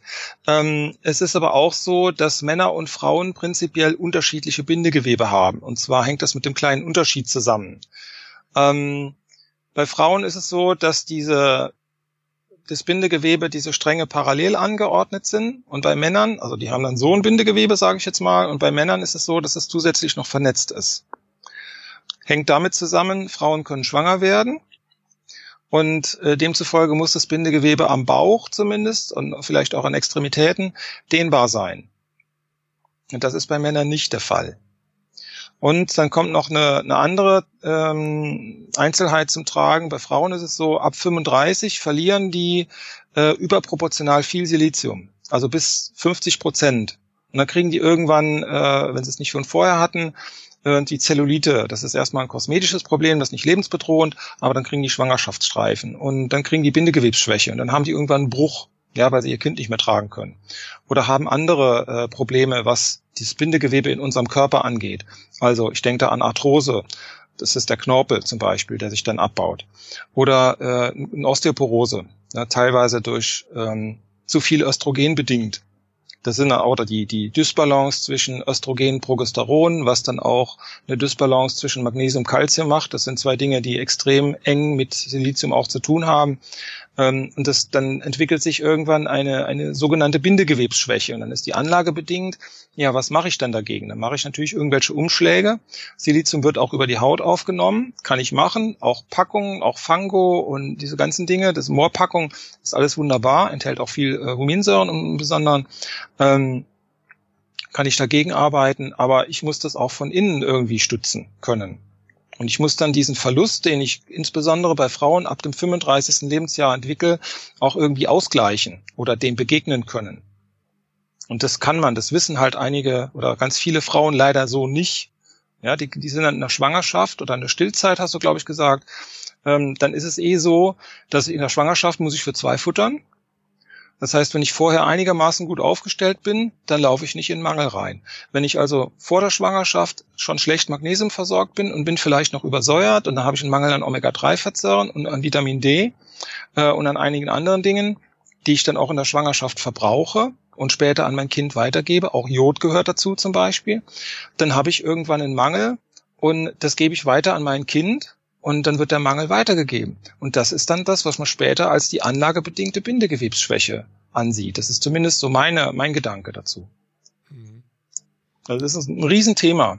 Also müssen, müssen wir, da sprechen wir dann am Ende nochmal drüber, dann ähm, da einfach, ich sag mal, äh, mit Supplementierung auch anfangen. Das heißt also Kieselpräparate oder eben Kieselgur oder was auch immer, also irgendwas ja, nehmen, was ja. oder Zeolit, du hast ja gesagt, Zeolit enthält auch Silizium. Ja, Zeolit, äh, das Zeolit wird immer so ähm, Zeolit ist eine gute Sache, ich will das nicht kleinreden, aber Silizium hat Aluminium. So, jetzt gibt's Befürworter von, Silizium, äh, von Zeolit, die sagen, ja, du musst unbedingt äh, 5 Gramm oder noch mehr, einen Teelöffel oder noch mehr Silizium äh, in Form von äh, Zeolit zu dir nehmen. Das hat natürlich auch antioxidative Eigenschaften, dadurch, dass es die ganzen äh, Mineralien auch in den Körper bringt. Das hat äh, adsorptive Eigenschaften in Abhängigkeit von der Korngröße und hat andere gute Eigenschaften, sicherlich auch informative, die äh, von der Struktur des Festkörpers herrühren, in Abhängigkeit von der Korngröße, in Abhängigkeit von der Form der Teilchen. Äh, wenn das jetzt zum Beispiel ja, manche sagen zwischen 20 und 50, das sind die meisten handelsüblichen ähm, Korngrößen 20 bis 50 Mikrometer, aber es gibt auch kleinere, die dann bis 5 Mikrometer runtergehen, sollte aber kein Nanomaterial mehr sein. Ähm, das Problem, was ich damit habe, es könnte Aluminium freisetzen. Und jetzt gibt es einen Dr. Klinghardt, der sagt dann, wenn ihr Zeolit einsetzt, also der setzt dann Zeolit ein, wenn manche Leute das Chlorella nicht vertragen, dann setzt er Zeolit ein, aber begleitend auch immer Kieselgel. Also dieses Silicea. Mhm. Ähm, Ganz einfach, um wenn das Aluminium freigesetzt wird, so denke ich mir das, dass diese Wolke, die dann da dieses Zeolit sozusagen begleitet oder dass die, die Haut, die dann dann drumherum ist, ähm, dass es dafür sorgt, dass Aluminium auch wirklich nicht aufgenommen werden kann. Und dann ist natürlich Aluminium und Silizium sind natürliche Gegenspieler. Da sollte man auf genügend Silizium achten, weil dann habe ich keine Chance, Aluminium aufzunehmen. Auch da gibt es Untersuchungen, wenn ich genügend Silizium im Darm habe, dann hat, hat äh, das keine Chance, dass das Aluminium aufgenommen und eingelagert werden kann. Hm, okay. Ähm, was wollte ich noch sagen? Jetzt bin ich ein bisschen raus. Nee, wir, nee, haben, über, wir haben gerade ja. gesprochen darüber, ob man äh, wie, ob man mit Zeolit auch äh, das einnehmen kann, das Silizium, oder ob du ja. eher sagen würdest, ergänzend, und das hast du ja beantwortet, ja, ja. über Kieselgel. Ja, also sollte man zumindest eine kurmäßige äh, Einnahme denken. Und ich sage jetzt auch mal, keine Angst vor Schwangerschaft. Im Zweifelsfall bitte einen Therapeuten fragen, weil ich bin äh, jetzt nicht so, dass ich alle Leute da beraten kann, äh, wenn dann die Fragen auf mich einstürzen. Ähm, ja, wie viel soll ich da jetzt nehmen? Und mein Hausarzt hat gesagt und mein Gynäkologe und mein, äh, meine Hebamme hat gesagt so und so. Und das wirkt austreibend. Ähm, wir können uns, wie gesagt, dem Silizium nicht entgehen. Hm. Ja, es macht natürlich jetzt keinen Sinn, das ist vielleicht auch wichtig zu, zu betonen, äh, ein kolloidales Produkt, was nachgewiesenermaßen Schwermetalle ausleitet, in der Schwangerschaft in größeren Mengen zu nehmen. Das würde ich also nicht machen. Bitte Vorsicht. Hm. Das ist nicht immer bekannt. Also wenn ich jetzt ganz viel Silizium, da muss man über die Dosis reden, wie viel ich zu mir nehme. Also es gibt einen Unterschied äh, zwischen, wenn ich jetzt sagen wir mal, zwischen umgerechnet 10 bis 40 ähm, Milligramm Silizium in Form von kolloidalem Silizium zu mir nehme. Das ist was anderes, als wenn ich da in der Schwangerschaft ein Zeolit einnehme. Hm. Ja, wobei sich dann auch wieder unterscheiden muss, kann ich das vertragen? Äh, was sagt der Arzt dazu? Kennt er sich überhaupt aus? Das ist äh, nicht unbedingt ein einfaches Thema. Beim Siliziumgel ist es so, ähm, dass es auch 2,8 oder 3,5, je nachdem. Das ist die Firma Hübner, die das herstellen. Ähm, das gibt es auch in unveränderter Rezeptur eigentlich seit dem Zweiten Weltkrieg, seit der Dr. Becker das entwickelt hat. Ähm, wenn ich jetzt da das in den Körper reingebe, 2,8, ungefähr 3 Prozent sind kolloidal. Das kann auch aufgenommen werden. Damit kann ich auch ein bisschen entgiften. Und äh, als Schwangere oder als, als Stillende, sage ich jetzt mal, äh, kann ich auch nicht umhin, dass ich ein bisschen entgifte an mein Kind. Das, das, das geht gar nicht. Das ist physiologisch auch so vorgesehen eigentlich. Damit das äh, Kind auch sein Immunsystem ein bisschen trainieren kann und das, was reingeht über die Nabelschnur, das geht vielleicht auch wieder raus und wird von der Mutter dann entgiftet. Das ist ja auch so vorgesehen. Äh, das heißt, da muss man auch so ein bisschen äh, diese, diese, diese, ja, diese Angst auch nehmen. Aber äh, man muss das halt sehr, sehr individuell betrachten. Deswegen kann ich das nicht, nicht irgendwie pauschal sagen, ja klar, ihr könnt jetzt bedenkenlos Siliziumgel in größeren Mengen zu euch nehmen, nehmt mal zwei Teelöffel pro Tag oder zwei Esslöffel pro Tag und dann wird alles gut. Ja, so kann ich das nicht sagen.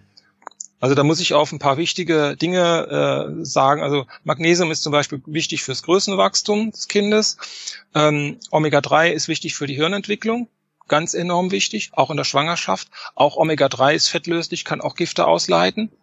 Ähm, dann habe ich natürlich ähm, einen Siliziumbedarf. Denken wir ans Wachstum. Das, was ich eben beschrieben habe, das ist auch bei Kindern der Fall, weil Neugeborene haben am meisten Silizium. Und dann bauen wir im Laufe unseres Lebens das Silizium immer weiter ab. Das heißt, der Gehalt sinkt dann immer weiter mit zunehmendem Lebensjahr. Das heißt, man könnte auch sagen, Mangel an Silizium ist ein Altersmarker oder eine Verkalkung. Verkalkung heißt eine Zunahme an Kalzium. Wenn wir das da haben, wo es nicht mehr sein sollte, mhm. also nicht mehr in den Knochen, dann haben wir Osteoporose, dann haben wir es in Gefäßen liegen, ist auch nicht gut. Mhm. Dann haben wir Plaques. Dann haben wir Plaques, ja, zum Beispiel mit dem Cholesterin und dann, dann geht das los mit der Arteriosklerose oder Arteriosklerose. Das betrifft ja alle Gefäße. Mhm. Da gehört zum Beispiel auch die Lymphe zu. Dann haben wir einen Lymphstau. Das ist auch interessant. Die Lymphe ist unsere Müllabfuhr und es hat besonders viel Silizium. Hm. Das ist auch eine sehr interessante also Sache. Ein schlechter Lymphfluss äh, aufgrund von äh, Siliziummangel ist dann wieder ein weiterer Marker, warum die Entgiftung nicht gut funktioniert. Ja, kann man so sagen. Also haben wir dann wirklich, wirklich wieder eine ja. indirekte Wirkung. Kommen wir doch ja. mal gleich äh, weiter zu den Gefäßen. Wir haben jetzt, also ich denke, jeder weiß Kollagen, äh, also das, damit das Gewebe, die, die, äh, die Faszien und dass das alles unterstützt wird, das, das ist, glaube ich, das, was die meisten Leute kennen. Die anderen mhm. Funktionen kennen sie nicht. Du hast ja gerade auch von Gefäßen gesprochen. Was haben wir denn da mhm. noch für Vorteile also, von Silizium, wie das wirkt dort? Ja, also es gibt erstmal die äh, Gefäße sind erstmal Arterien, Venen und die Lymphe, also alles, was Röhren hat. Im weiteren Sinne könnte man auch das Verdauungssystem als Gefäß bezeichnen. Ähm, jetzt äh, muss man überlegen, ja, wie elastisch sind diese ganzen Dinge denn? Die Arterien, die sind erstmal, ja, erstmal ist das Herz die, groß, der größte, die größte Pumpe, oder manche sagen es ist keine Pumpe, aber ich nehme jetzt mal an, es ist eine Pumpe, ähm, weil es das Blut in unserem Körper verteilt. So, das heißt, das Herz atmet und die großen körpernahen Arterien, vor allem die Aorta, die hat besonders viel Silizium. Warum? Weil sie elastisch sein muss. Die atmet also im Takt des Herzschlags mit. Und die Aorta enthält dann äh, viermal mehr als teilweise andere Gefäße. Das heißt, ähm, wenn ich jetzt überlege, ja, wie, wie sieht das eigentlich aus? Da gibt es auch Druckrezeptoren, der Blutdruck, Blutdruckregulation funktioniert über das RAAS-System, über die Nieren. Ähm, also über Renin-Angiotensin-Aldosteron-System. Und wenn ich dann äh, mir überlege, ja, wie, wie viel Silizium ist denn jetzt, wenn da an der Aorta so viel mehr drin ist, wie viel ist denn in den körperfernen Arterien drin? Wie viel ist in der Vene drin oder in den Venen? Und was führt dazu, dass ich zum Beispiel dann Krampfadern entwickle oder eine Tendenz dazu? Oder was führt dann zu diesem Lymphstau? Also wie viel Silizium ist da wirklich drin in den Venen? Und was spielt dann noch zur Elastizität dieser, oder was, was führt dann noch zu dieser oder trägt zu dieser Elastizität von diesen ganzen anderen Gefäßen bei? Also die, da muss man überlegen auch wieder, wie sind die Gefäße aufgebaut. Bei den Arterien ist es so, dass die auch so eine innere Wand haben oder eine innere, wie soll ich sagen, Wandung, das ist die Intima und die hat halt neben diesen Druckrezeptoren auch, äh, ist sie mit Silizium ausgekleidet. Und die Elastizität begründet sich dann wieder in der erstmal in der Oberfläche und in dieser reversiblen Wasserbindungskapazität. Das ist wie ein Schwamm, das ist wie ein Puffer, könnte man sagen. Das bindet sich dann an bestimmte Proteinstrukturen und hält dann auch oder kann dazu beitragen, dass die Gefäße sauber bleiben, also dass sich ja keine Plaques ablagern, dass die weiter transportiert werden, bevor sie größer werden. Ja, das, das kann man sich relativ äh, plausibel dann auch erklären. Und bei den Venen ist natürlich so, die sind weniger elastisch. Ähm, da spielt dann auch das umgebende Gewebe eine Rolle, Stichwort Muskelpumpe. Wenn man jetzt zum Beispiel eine, eine eine Frau haben, die äh, postmenopausal zu viel Östrogen entwickelt hat, zu wenig Progesteron hat und die eine Osteoporose hat und die natürlich dann ähm, auch äh, ja eine, eine verminderte Elastizität der Gefäße hat, insbesondere der Venen, und dann ist eine anlagebedingte Bindegewebsschwäche da, äh, wo vielleicht noch, ja, ich habe da irgendwie einen Bruch am Bauch und meine Leiste tut mir weh und das alles äh, ist nicht mehr so wie früher und Arthrose habe ich jetzt auch schon bekommen, ähm, dann kann man überlegen, naja, hängt das nicht vielleicht mit dem Bindegewebe, insbesondere mit Silizium zusammen, als Träger? Natürlich spielen da auch Hyaluron und Kollagenhydrolysat und wie die ganzen äh, anderen Dinge auch heißen, eventuell auch eine Rolle. Aber Silizium muss man gucken, welchen Hebel hat das und das bitte auch mitbedenken und mitberücksichtigen. Mhm. Ähm, jetzt äh, wir haben ja, wir, wir gucken beide immer auf unseren Zettel, ja. dass wir nichts vergessen. Jetzt fällt mir natürlich bei, bei Elastizität, fällt mir natürlich auch noch der Sportler ein. Ja, also es gibt ja ganz oft immer solche belastungsinduzierten Muskelfaserrisse etc. Mhm. Äh, ich spekuliere jetzt einfach mal, äh, ist das ein Siliziummangel? Also eine Überbelastung ist es natürlich auch, aber wenn die Sportler sich so ständig ihre Bänder, Kreuzbänder abreißen, sind die nicht belastbar genug? Ja, also die Ben, ähm, also die Knorpel, ich, die, die, das, das Knorpelmaterial enthält äh, im Trocken in Trockenmasse sozusagen sehr viel Silizium. Das sind 80, 90 Prozent. Das ist richtig, richtig viel. Jetzt ist dann der Knorpel nie, nie ganz trocken und Bänder und Sehnenmaterial ist dann nochmal was anderes. Aber ich vermute jetzt mal, insbesondere Bänder und Sehnen haben ganz viel Silizium. Da sprechen also sehr viele Dinge sehr gut drauf an. Wenn man jetzt zum Beispiel ein Siliziumgel-Packung macht oder einen Umschlag macht, ähm, das wird dann auch über die Haut aufgenommen da muss man auch wieder äh, Organe, gehen bei mir einige Türen auf, Organbezüge sehen. Also die haben oft ein Dünndarmproblem oder irgendwie, das ist auch mechanische Überlastung natürlich, klar. Weil die ganz anderes belasten als, als äh, Normalsterbliche, ja, und die essen auch ganz anders. Die haben ein ganz anderes Bedarfsprofil an erstmal Nahrung, also Makronährstoffe und auch Mikronährstoffe. Das heißt, die können auch schneller in eine Dysbalance kommen. Und dann ist es natürlich auch so, dass sie, äh, wenn sie anaerob verbrennen irgendwann, also nicht mehr aerob verbrennen, die ersten 20, 25 Minuten. So, und dann machen die einen Marathonlauf, das ist natürlich eine riesige Anstrengung. Äh, dann produzieren die Milchsäure, die dazu führt, dass dann irgendwann die Umgebung der Enzyme, die dort arbeiten, in einem Muskel, nehmen wir das jetzt mal, äh, dass die nicht mehr gut arbeiten. Ja, und dann äh, reichert sich dieses erstmal Phosphoenolpyruvat, das wird dann umgewandelt in Milchsäure und das ist Teil des Muskelkaters. Mhm ja, dann, äh, dann liegt es daran. Also das liegt nicht immer nur an einem Silizium. Wenn man jetzt die Muskelsubstanz an, für sich ansieht, da wird in der Literatur diskutiert, dass es eigentlich eher weniger Silizium hat. Mhm. Also da spielen andere Dinge eine Rolle. Ähm, da würde ich sagen, das ist aber auch eine Fluidität da, die dann, wenn ich zum Beispiel einen Muskelfaserriss habe, der ein bisschen größer ist, dass ich dann vorübergehend da am Ort der Reparatur auch mehr habe hm. bis dieser Prozess abgeschlossen ist, bis okay. es wieder repariert ist sozusagen. So könnte ich mir das vorstellen. Ja, okay. Nur so als kleiner Exkurs mal. Ja, ja, ja, klar. Okay. Wie sieht's denn aus mit weiteren Dingen? Also Silizium ist ja wirklich ein Wundermineral. Was haben wir denn noch für Bereiche, wo es gut ist? Ja, also die, das Wundermineral, das wird immer so in den Büchern auch so beschrieben. Vielleicht ist es auch einer der Gründe, warum das so äh, ein bisschen, äh, wie sage ich, unten gehalten wird und da bestimmte Bücher nicht mehr neu aufgelegt werden, verstehe ich nicht ganz. Aber ähm, weil an sich Silizium an sich heilt noch nicht. Das ist einfach nur ein Katalysator für viele andere Dinge. Wir brauchen es in bestimmten Mengen, vielleicht auch mehr, als wir heute gedacht haben. Und zum Beispiel auch äh, Vegetarier haben äh, mehr Silizium im Körper als Fleischesser. Das ist vielleicht auch noch für die Paleo-Leute wichtig. Ähm, wo spielt Silizium noch eine große Rolle im Knochenbau? Also man, es gibt äh, dezidierte Untersuchungen auch ähm, man hat also herausgefunden, dass im Zuge des Knochenwachstums, also bevor die Epiphysenfugen sich schließen, dass im äh, Bereich der, ich habe es glaube ich schon mal gesagt, im Bereich der Mitochondrien, der Osteoblasten, also der knochenbildenden Zellen, dass da besonders viel Silizium da ist, und zwar so lange, bis das Knochenwachstum abgeschlossen ist. Gerade in der Zone des Wachstums. Ähm, dann ist so, ja, das ist das Thema Vitamin D. Ähm, also erstmal ist Silizium genau wie Vitamin K2 ein Calciumschlepper und Vitamin D ist eine, äh, ja, ein Hormon und äh, ist wichtig fürs Immunsystem. Und durch, dadurch, dass es äh, nicht nur Calciumschlepper ist, ähm, sondern auch ein Schlepper für Magnesium, für Eisen, für Phosphat, für möglicherweise noch andere Dinge. Ähm, also Professor Edinger sagt dann auch zum Beispiel, es ist ein Schlepper für Kalium. Das ist auch interessant im Zuge der Entsäuerung oder im Zusammenhang mit der Entsäuerung. Ähm, jetzt ist die Frage, ist, wirkt Silizium als Kofaktor von Vitamin D oder unabhängig davon? Die ältere Literatur sagt, ja, es ist unabhängig vom Vitamin D. So, jetzt gibt's aber leider die Situation, was heißt leider, die Situation seit vier, fünf Jahren ist bekannt, dass wir einen zehnfach erhöhten Bedarf haben im Vergleich zu dem, was früher festgestellt wurde. Also nicht von 700 Einheiten, sondern von 7000 Einheiten pro Tag.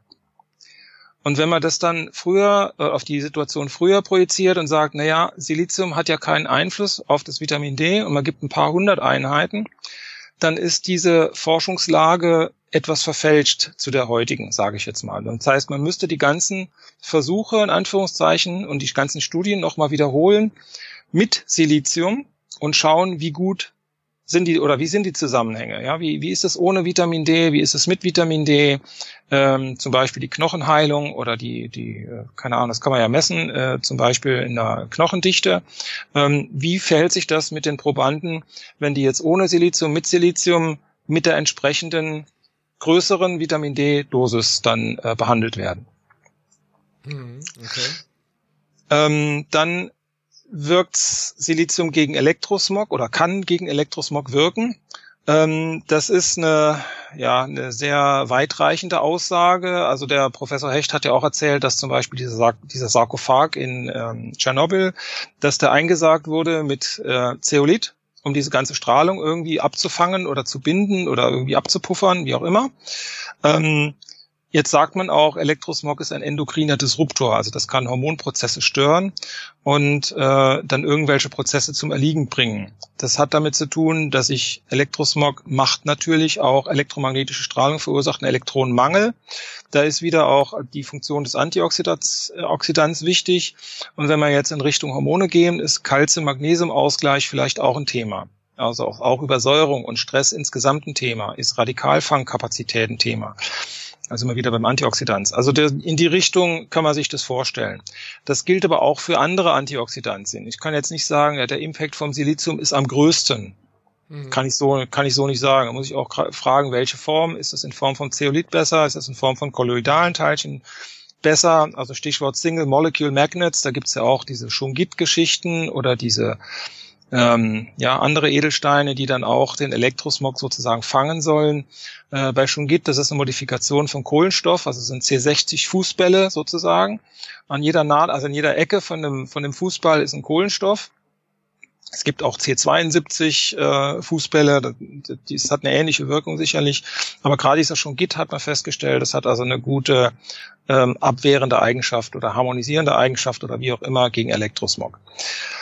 Ähm, will ich jetzt auch nicht so äh, gesondert drauf eingehen, also das nur so als ähm, grundlegende äh, Geschichtung, äh, Geschichte. Ähm, auf das Immunsystem sind wir schon ein bisschen eingegangen. Ich weiß nicht, ob ich da noch was sagen. Also vielleicht ähm, es, das Silizium ist in der Lage, also erstmal enthält die Lymphe sehr viel Silizium und auch die Lymphfollikel enthalten sehr viel. Und Immunsystem und Darm hängen ja eng zusammen. Beim Immunsystem ist es so, ähm, dass Silizium die Anzahl der Lymphozyten und auch der Phagozyten steigern kann. Das ist also die unspezifische Abwehr. Das sind die Fresszellen, die Phagozyten, die fressen also alles, was, äh, was dann markiert wurde. Das ist Müll, bitte auffressen, bitte beseitigen. Ähm, und die Lymphozyten, das sind insbesondere, insbesondere die B-Lymphozyten, B wie Bone, also Knochen-Lymphozyten, ähm, die aber auch ähm, natürlich ihre äh, Kompetenz irgendwo erwerben, nämlich in den Knochen. Ähm, weiße Blutkörperchen, ähm, dann äh, ist es, ja, ich habe jetzt keine, keine gesonderte Info so speziell über die T-Lymphozyten. Die T-Lymphozyten, das ist die spezifische Abwehr.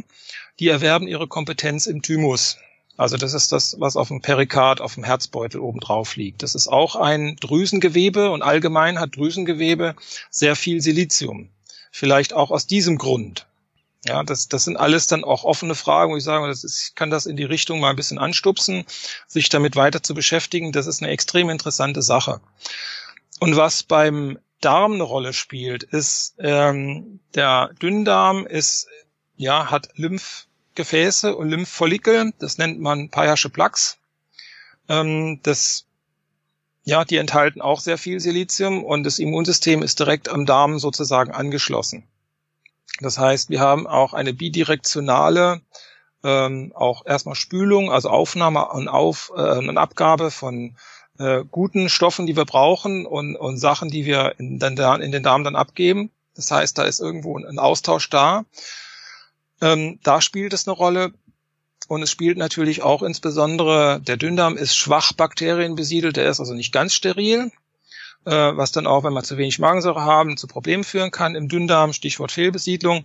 Und die, der Dünndarm und der Dickdarm sind getrennt durch so eine Klappe, die heißt äh, Ileozykalklappe oder Bohasche Klappe auf Französisch. Ähm, und der Dickdarm ist bakterienbesiedelt. Und das erste, was da kommt, ist der Blinddarm und der Wurmfortsatz, der Appendix. Und der enthält auch sehr viel Lymphfollikel und Lymphgefäß. Ja, Lymphgefäße weiß ich nicht, aber Lymphfollikel auf jeden Fall. Jetzt nehmen wir mal an, ich habe eine Antibiose gehabt oder ich habe einen Durchfall gehabt oder ich mache Heilfasten und mache meinen Darm leer. Dann wird da alles leer gemacht, bis auf dieser Appendix. Und der enthält unter anderem auch Bakterien. Und die ganze Symbioselenkung, die läuft über diesen Blinddarm. Deswegen haben Leute, die äh, keinen Blinddarm mehr haben, äh, ein schlechteres Immunsystem, weil sie eine schlechtere Symbioseleitfähigkeit haben sozusagen oder eine, wie heißt Fähigkeit zur Symbioselenkung, wie auch immer. Mhm. Das heißt, die Symbioselenkung läuft dann nicht so gut. Das heißt, die Bakterien äh, und da sind wir auch wieder bei diesen Diatomeen, die haben ja dann ein Verhältnis von, also in der Diatomeenerde von ähm, Calcium zu Magnesium 2 zu 1 zum Beispiel. Das heißt, die brauchen auch Calcium. Kieselalgen, sozusagen sagt man ja schon, also die haben dann natürlich auch Silizium äh, und die benutzen das als Nahrung. Und die benutzen das als Lichtersatz, wenn, die, wenn das Licht aus ist. Das ist auch eine interessante Sache. Das äh, hat äh, der Professor Popp, glaube ich mal, äh, dann auch kommentiert. Der hat sich ja mit Biophotonen ganz, ganz viel auseinandergesetzt. Also das ist wichtig für die Symbioselenkung des Silizium und äh, wenn ich gastrointestinale Erkrankungen habe, also Durchfall oder Verstopfung oder eine Fehlbesiedlung kann ich durch das geeignete Silizium, wenn das eben in den Dünndarm oder auch in den Dickdarm kommt, gelangen kann. Wenn da kontinuierlich zum Beispiel die gleiche Menge freigesetzt wird, kann ich da auch Symbioselenkung mitmachen. Das geht wunderbar. Ähm, deswegen ist auch in vielen ähm, ja, ich sag, Darmkuren ist dann vielleicht das ein oder andere Silizium dann auch drin. So, was hatten wir noch gehabt? Der Kopf. Ähm, der Kopf. Äh, doch, das Gehirn hat man schon so ein bisschen, glaube ich.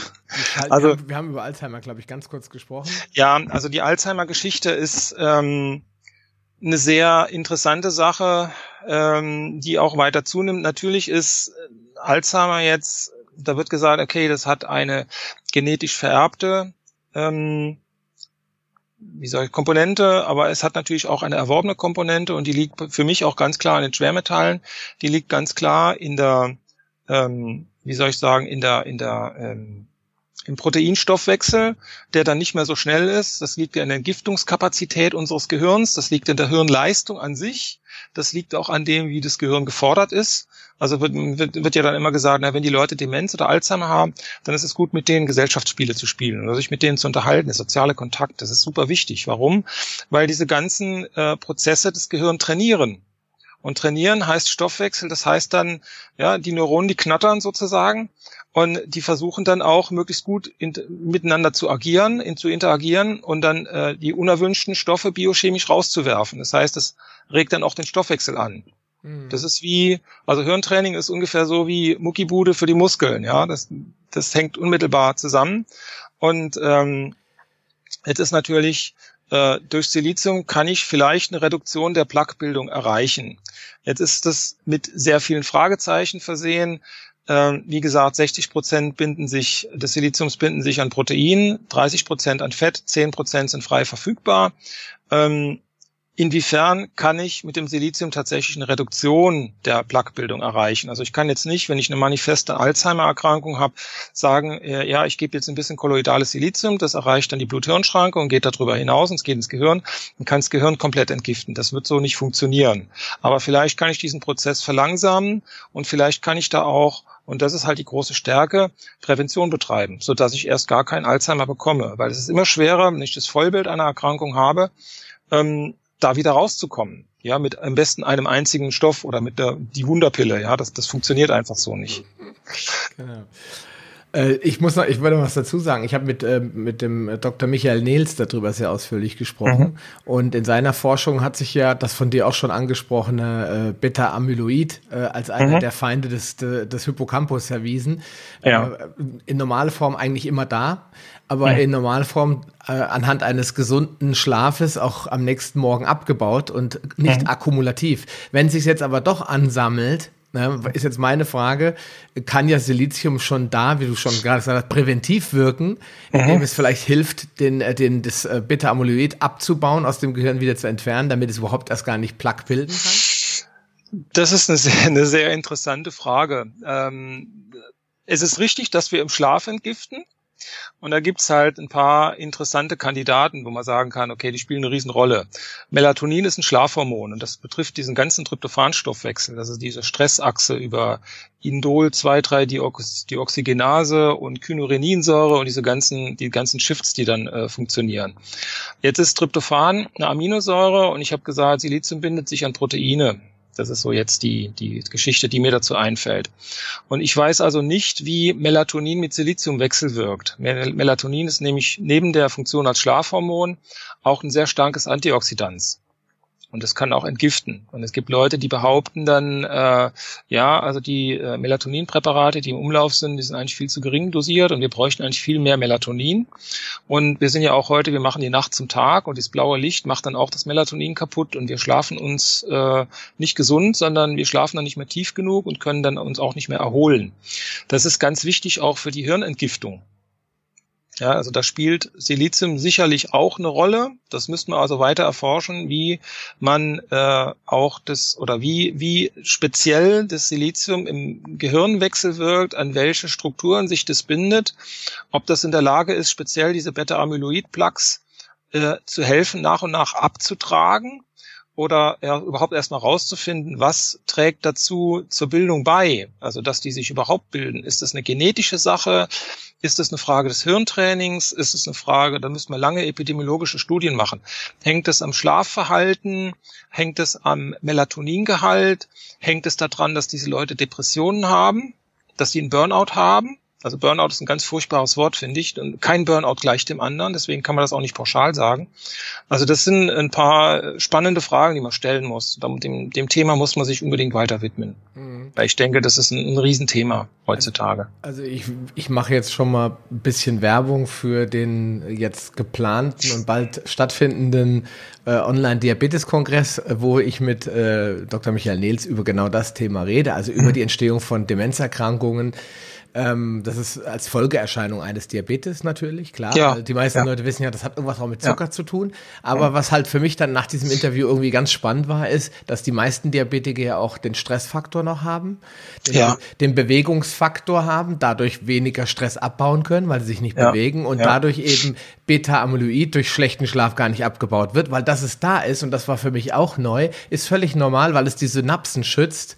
Ja, er hat, er, vielleicht ein kleiner Exkurs. Äh, es ist eigentlich dafür da, wenn ich ein Buch habe und würde da jetzt jeden Tag meine Erinnerungen reinschreiben. Da muss ich irgendwann umblättern.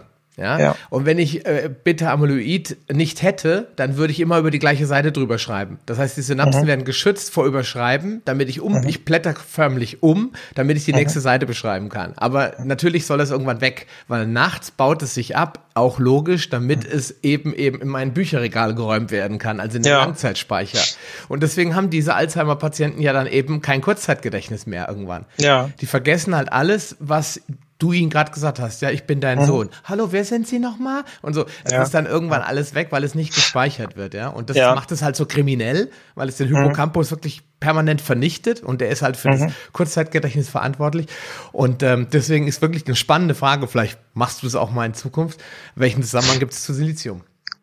Ja, also das, ähm, da fallen mir zwei Dinge ein. Zum einen, die, wird immer gesagt, man muss äh, die Zirbeldrüse entkalken und entgiften und das geht zum Beispiel mit Bohr ganz gut. Mhm.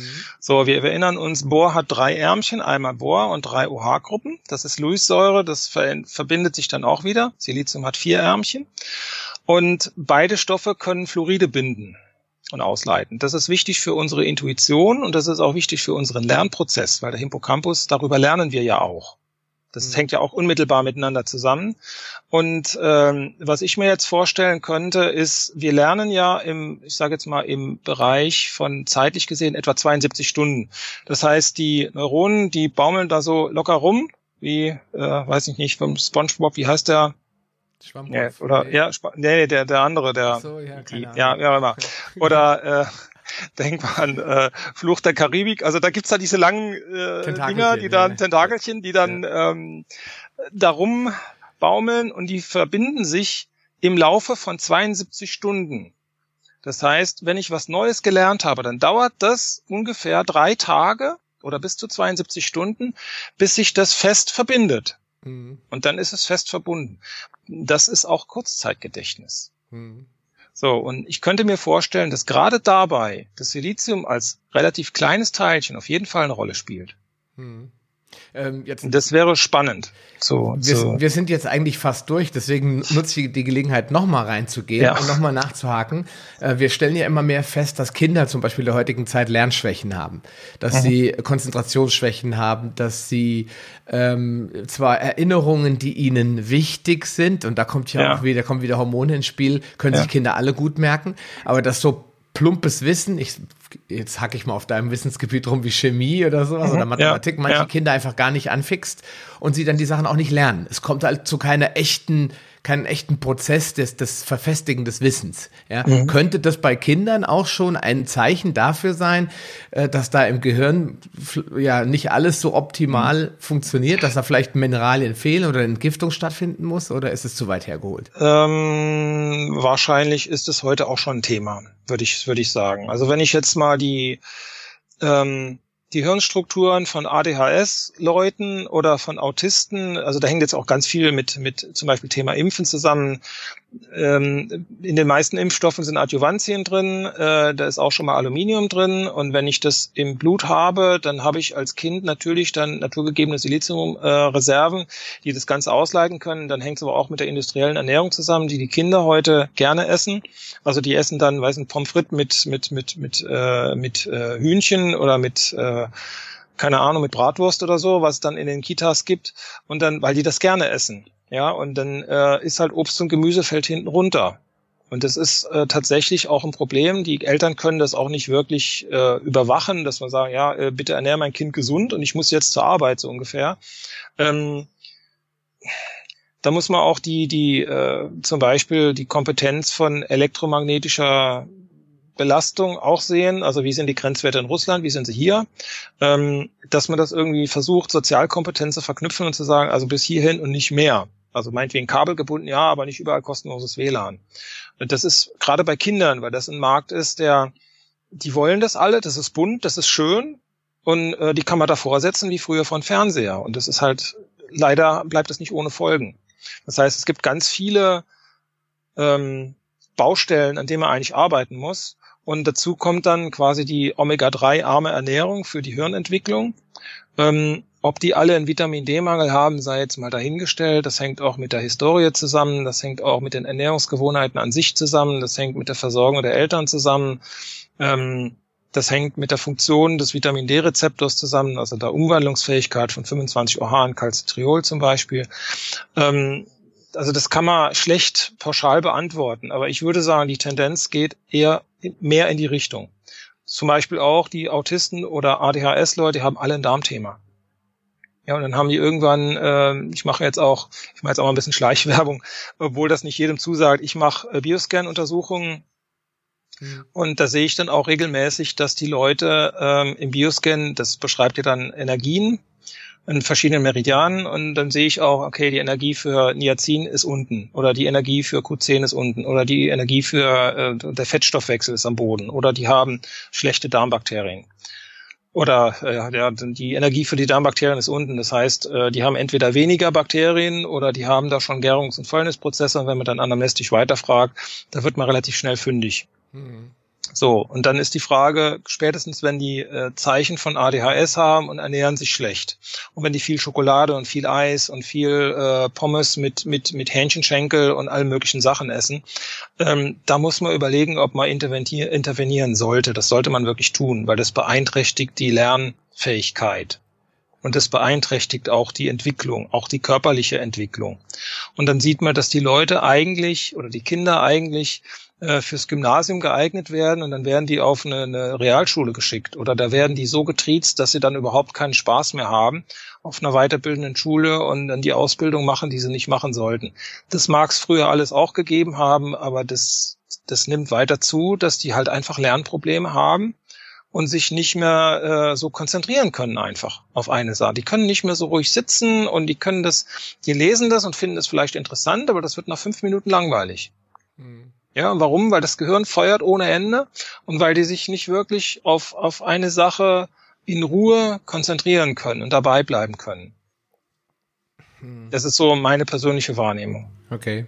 Ist auf jeden Fall ein spannendes Thema. Und wenn wir jetzt, ich, dieses spinnenartige äh, Siliziumkonstrukt jetzt ja, mir legen ja. und sage, wir könnten sicherlich in vielen Punkten einzelne Podcasts draus machen, weil es so ein mhm. unglaublich spannendes Thema ist. Ja. Ich möchte jetzt zum Abschluss ähm, sagen, äh, nochmal erstmal ja, vielen Dank für die ganzen vielen tollen Informationen. Es war, denke ich, ähm, stellenweise ein bisschen komplex, was äh, einfach nicht anders geht. Äh, ich hoffe, ja, ja. die Leute konnten dem so ein bisschen folgen, ja. Wir hätten jetzt auch noch Zähne und Krebs auseinandernehmen können. Also das ist auch eine, eine, eine wirklich hochspannende Angelegenheit. Genau. Ja, vielleicht, äh, vielleicht ist das Thema äh, dann für meine äh, Freundin, äh, die liebe Nadja Schwirzek, noch interessant, mhm. die den Online-Krebskongress macht. Ich glaube, mhm. die wird das auch noch mal ein bisschen, äh, bisschen vertiefen. Ich möchte jetzt ja. zum Abschluss noch mal die Frage stellen. Jetzt wissen wir ja, dass es so ein wichtiger Baustein ist. Ja. Ja. Und jetzt wissen wir, dass wir wahrscheinlich tendenziell viel zu wenig davon im Körper haben. Und du hast ja ganz am Anfang gesagt, eigentlich können wir davon nicht zu viel haben. Der Körper schleust es aus. Außer mit den Ausnahmen ja, Schwangerschaft ja. und so weiter. Da soll aber vielleicht ein bisschen vorsichtig sein.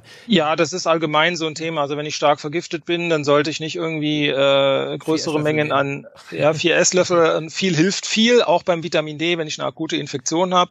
Oder wenn ich irgendwie äh, eine Grippe habe, nicht bitte nicht in eine aktive Grippe reinimpfen. Das ist auch nicht gut. Genau, also das, wir, das wir hat haben, andere Dinge. Wir haben es aber jetzt, wir wissen es jetzt. Ja, jetzt, jetzt ja. machen wir, jetzt müssen wir halt gucken.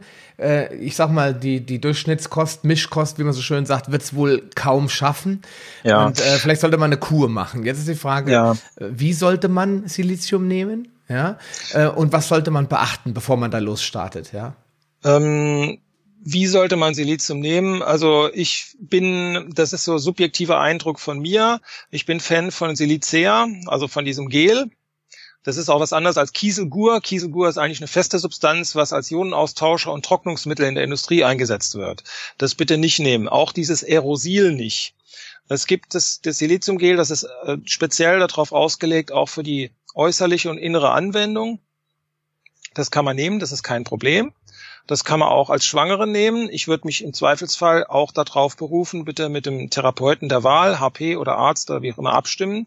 Ähm, es sind damit auch Beobachtungsstudien, Patientenstudien gelaufen in äh, kleinen Stückzahlen, sage ich jetzt mal vielleicht 50 bis 100 oder 70 Personen. Äh, davon sind die meisten deutlich besser geworden, von denen die dran geblieben sind. Auch bei Bindegewebsschwäche, bei den ganzen Dingen, die wir durchgegangen sind. Ähm, das kann man relativ gefahrlos nehmen. So. Oder ja, es gibt eigentlich keine Nebenwirkung, die beschrieben ist. Jetzt ist die Frage, wie nehme ich das ein? Als Gel, verdünnt oder unverdünnt? Und ähm, welchen Abstand zu, zur Nahrung oder zur Nahrungsergänzung? Ähm, es ist so, dass man sagt, zum Siliziumgel kann man sagen, etwa 45, eher 60 Minuten Abstand zur Nahrung. Warum? Weil neben diesen 2,8 Prozent oder 3 Prozent, 3,5 Prozent Kolloidalanteil auch natürlich die Sachen berücksichtigt werden müssen, die, denn, das hat eine bindende Eigenschaft. Ja, und das würde dann auch Vitalstoffe binden, das würde Nahrung binden. Ähm, und deswegen, da gibt es dann irgendwann Wechselwirkung. Auch mit Medikamenten gibt es Wechselwirkung. Nüchtern geht auch? Nüchtern würde auch gehen, ja. Also wenn es ein bisschen kratzt, kann man pur nehmen, kann man zum Beispiel auch im Mund bewegen. Das äh, kann auch die Mundschleimhaut desinfizieren, kann auch die Zwischenzellräume desinfizieren. Ich kann auch zum Beispiel das Zahnfleisch massieren, damit es geht wunderbar, auch mit der Zahnbürste.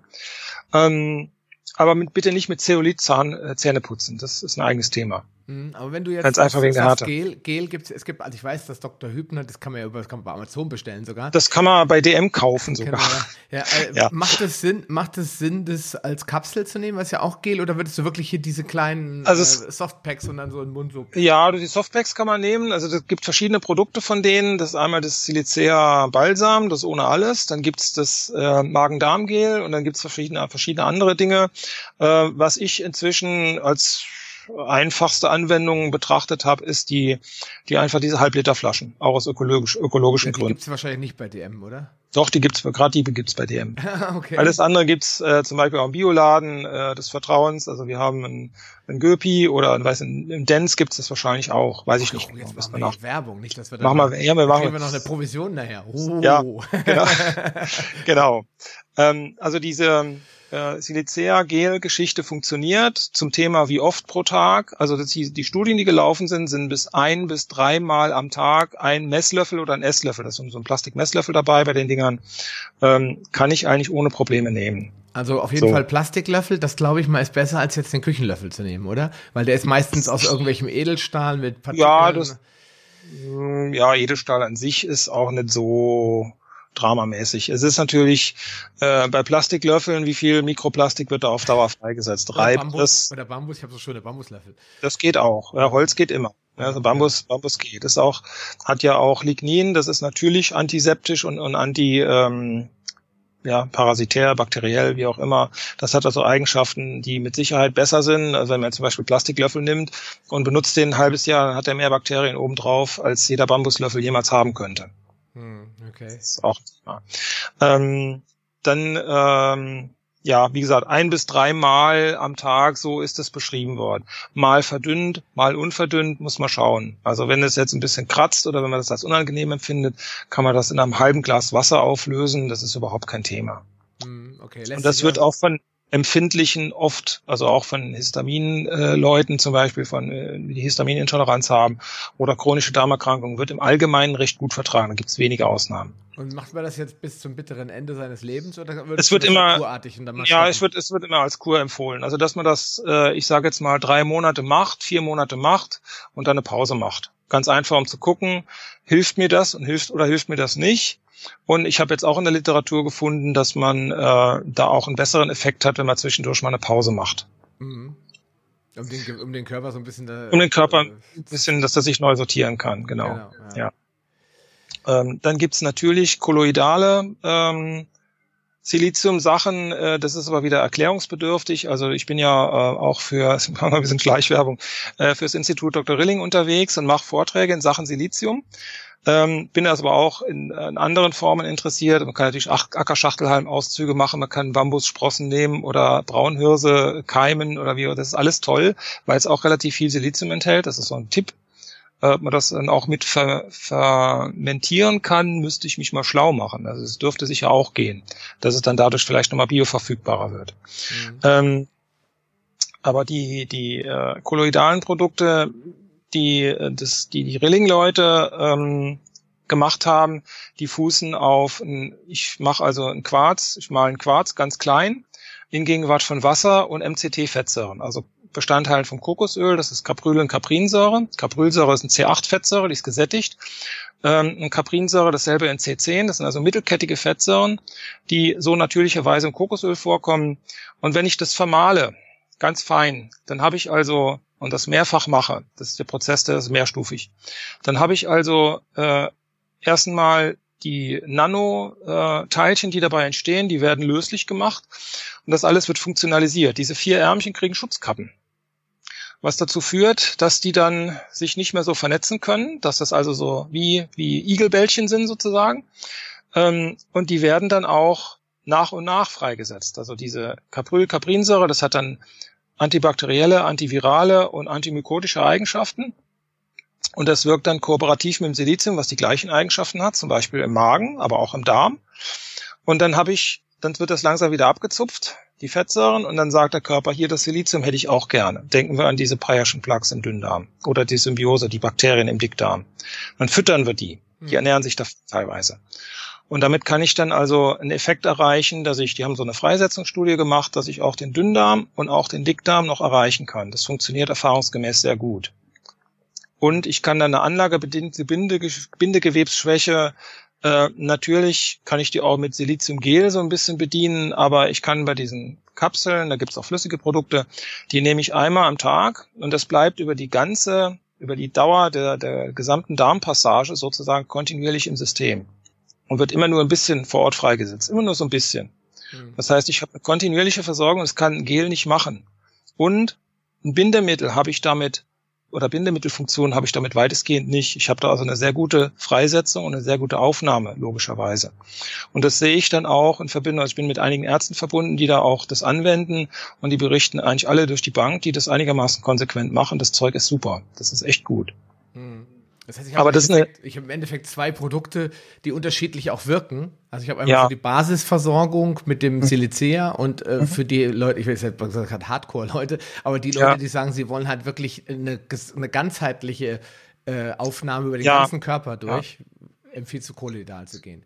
Ja, ja, auf jeden Fall. Also die kolloidalen äh, Produkte allgemein, die sind viel breiter in der Wirk, haben einfach ein breiteres Wirkspektrum. Das ist auch beschrieben bei der Doris Steiner Ehrenberger zum Beispiel. Die hat sich auch ganz lange und viel mit Kolloidalprodukten auseinandergesetzt. Und bei dem Ganzen muss man auch wieder sehen, wie groß wähle ich die Dosis, um den Körper nicht zu überfluten mit Toxinen. Also das, da muss man auch so schnell wie möglich entgiften, aber so langsam wie nötig. Mhm. Okay. Insbesondere auch äh, für die Knochenleute interessant, also die Osteoporose haben, die Osteonekrosen im Kiefer haben oder die Kieferostetis haben und deswegen Implantat nicht äh, gesetzt kriegen können. Also das ist eine, ein Riesenthema, was ich da gerade äh, auch vor ein paar Tagen angetriggert habe. Da habe ich bei Facebook was geschrieben und dann habe ich äh, unerwartet große Reaktionen gehabt und da war also einige Tage ein bisschen Ausnahmezustand.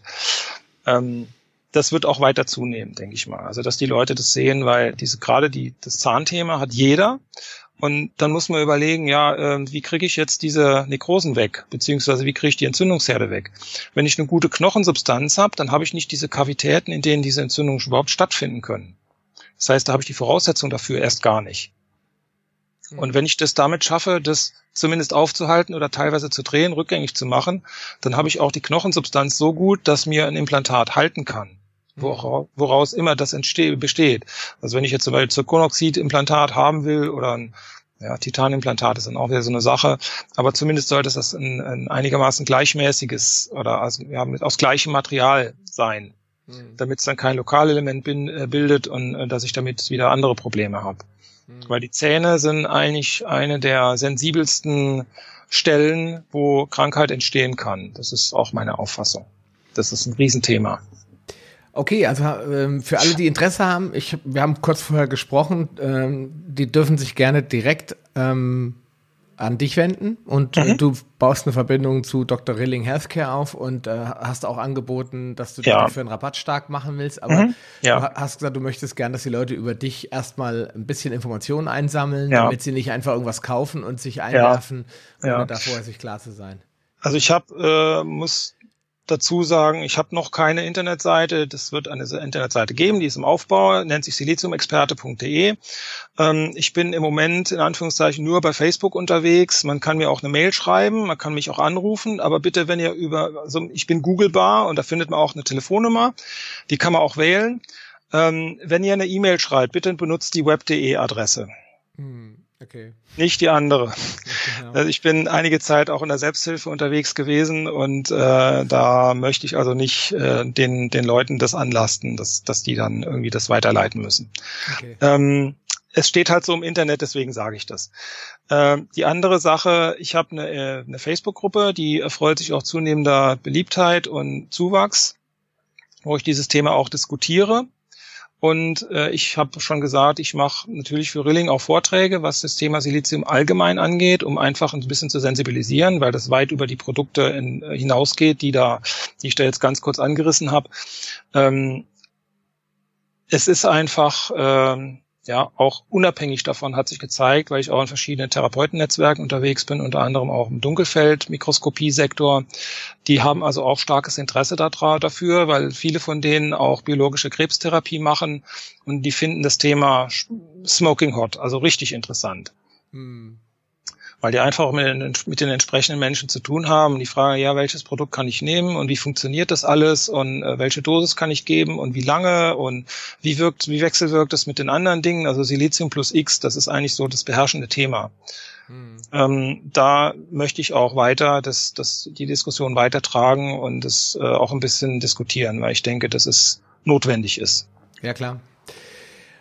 Lieber äh, Bruno, ich denke, wir sind durch. Ähm, wer, wer mehr erfahren will, sollte am besten in die Facebook-Gruppe kommen. Also die mhm. Facebook-Gruppe findet man unter facebook.com, dann slash groups, wie alle Gruppen, und dann heißt mhm. die einfach nur Silizium.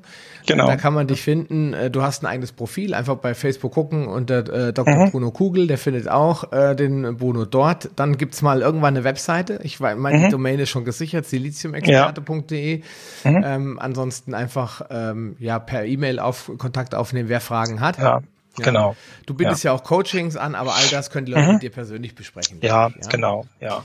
Also die Coachings, die sind sehr individuell. Das ist also nicht so einfach zu beschreiben. Ähm, das kann auch in verschiedene Richtungen gehen. Das muss man halt dann entlang. Also was mir wichtig ist, diese die körperlichen Beschwerden, die Ursachen rauszufinden und dafür zu sensibilisieren. Es ist nicht nur so, dass ich jetzt sage, okay, ich coach euch alleine, sondern äh, ich muss dann auch irgendwann sagen, hier, äh, das ist eure Baustelle, da kann ich euch nicht helfen, ihr braucht einen Zahnarzt oder ihr braucht einen Kieferchirurgen oder ihr braucht irgendjemand anders, der Experte ist. Und da sehe ich mich auch so ein bisschen als Sensibilisierer, was ist die wichtigste Baustelle und wer kann euch weiterhelfen. Also es ist nicht so, dass ich selber den Leuten jetzt weiterhelfe und sage, ich kann euer Problem lösen. Das wäre mhm. vermessen. Mhm. Ja, darum geht's. Einfach denjenigen zu finden, wer ist am besten, wer kann es am besten. Ja. ja, und wer ist geeignet. Dass, damit die Leute erstmal so wissen, ja, mir geht's nicht gut, ich weiß gar nicht, was ich zuerst machen soll. Und also die, also einfach dieses, dieses Sortieren der Baustellen mhm. auch, unabhängig von Diagnosen, sondern orientiert an Ursachen. Also da bin ich jetzt auch zum Beispiel in Richtung Bioresonanz, äh, werde ich mich auch noch weiterbilden. Äh, das ist auch ein spannendes Thema, also Frequenzen und auch vielleicht ein Thema äh, in Verbindung mit Silizium. In diesem Sinne, ja. lieber Bruno, vielen, vielen Dank. Ja, herzlich gerne. Hat mich sehr gefreut. War sehr schön. Ja, danke schön. Und äh, wir sehen uns demnächst wieder und wir haben ja ständig Kontakt. Ich wünsche dir einen schönen genau. Tag. Genau. Ja? Jo, Dankeschön. Mach's Tschüss. Gut. Ciao. Mach's gut. Willst du dich mit Gleichgesinnten über Paleoernährung, einen gesunden Lifestyle oder die leckersten Rezepte austauschen? Dann schließ dich uns an und tritt meiner Facebook-Gruppe Paleo Lounge Evolutionär Essen, Leben und Bewegen bei. Den Link findest du in den Show Notes sowie alle anderen wichtigen Informationen und weiterführenden Links. Geh am besten direkt auf paleo-lounge.de slash Folge und ergänze die entsprechende Nummer. So findest du zum Beispiel unter paleo-lounge.de slash Folge 85 die Show Notes der Episode 85. Ein Archiv aller Podcast-Episoden findest du unter palio-lounge.de slash pl. Damit du auch in Zukunft keine Folge mehr verpasst, solltest du diesen Podcast jetzt direkt abonnieren. Du findest ihn bei iTunes, Stitcher Radio, TuneIn, Podcast.de, Spotify und vielen anderen Podcast-Verzeichnissen. Ich freue mich, wenn du beim nächsten Mal wieder einschaltest und wünsche dir viel Erfolg bei der Umsetzung deiner persönlichen Ziele. Bleib gesund, dein Sascha Röhler.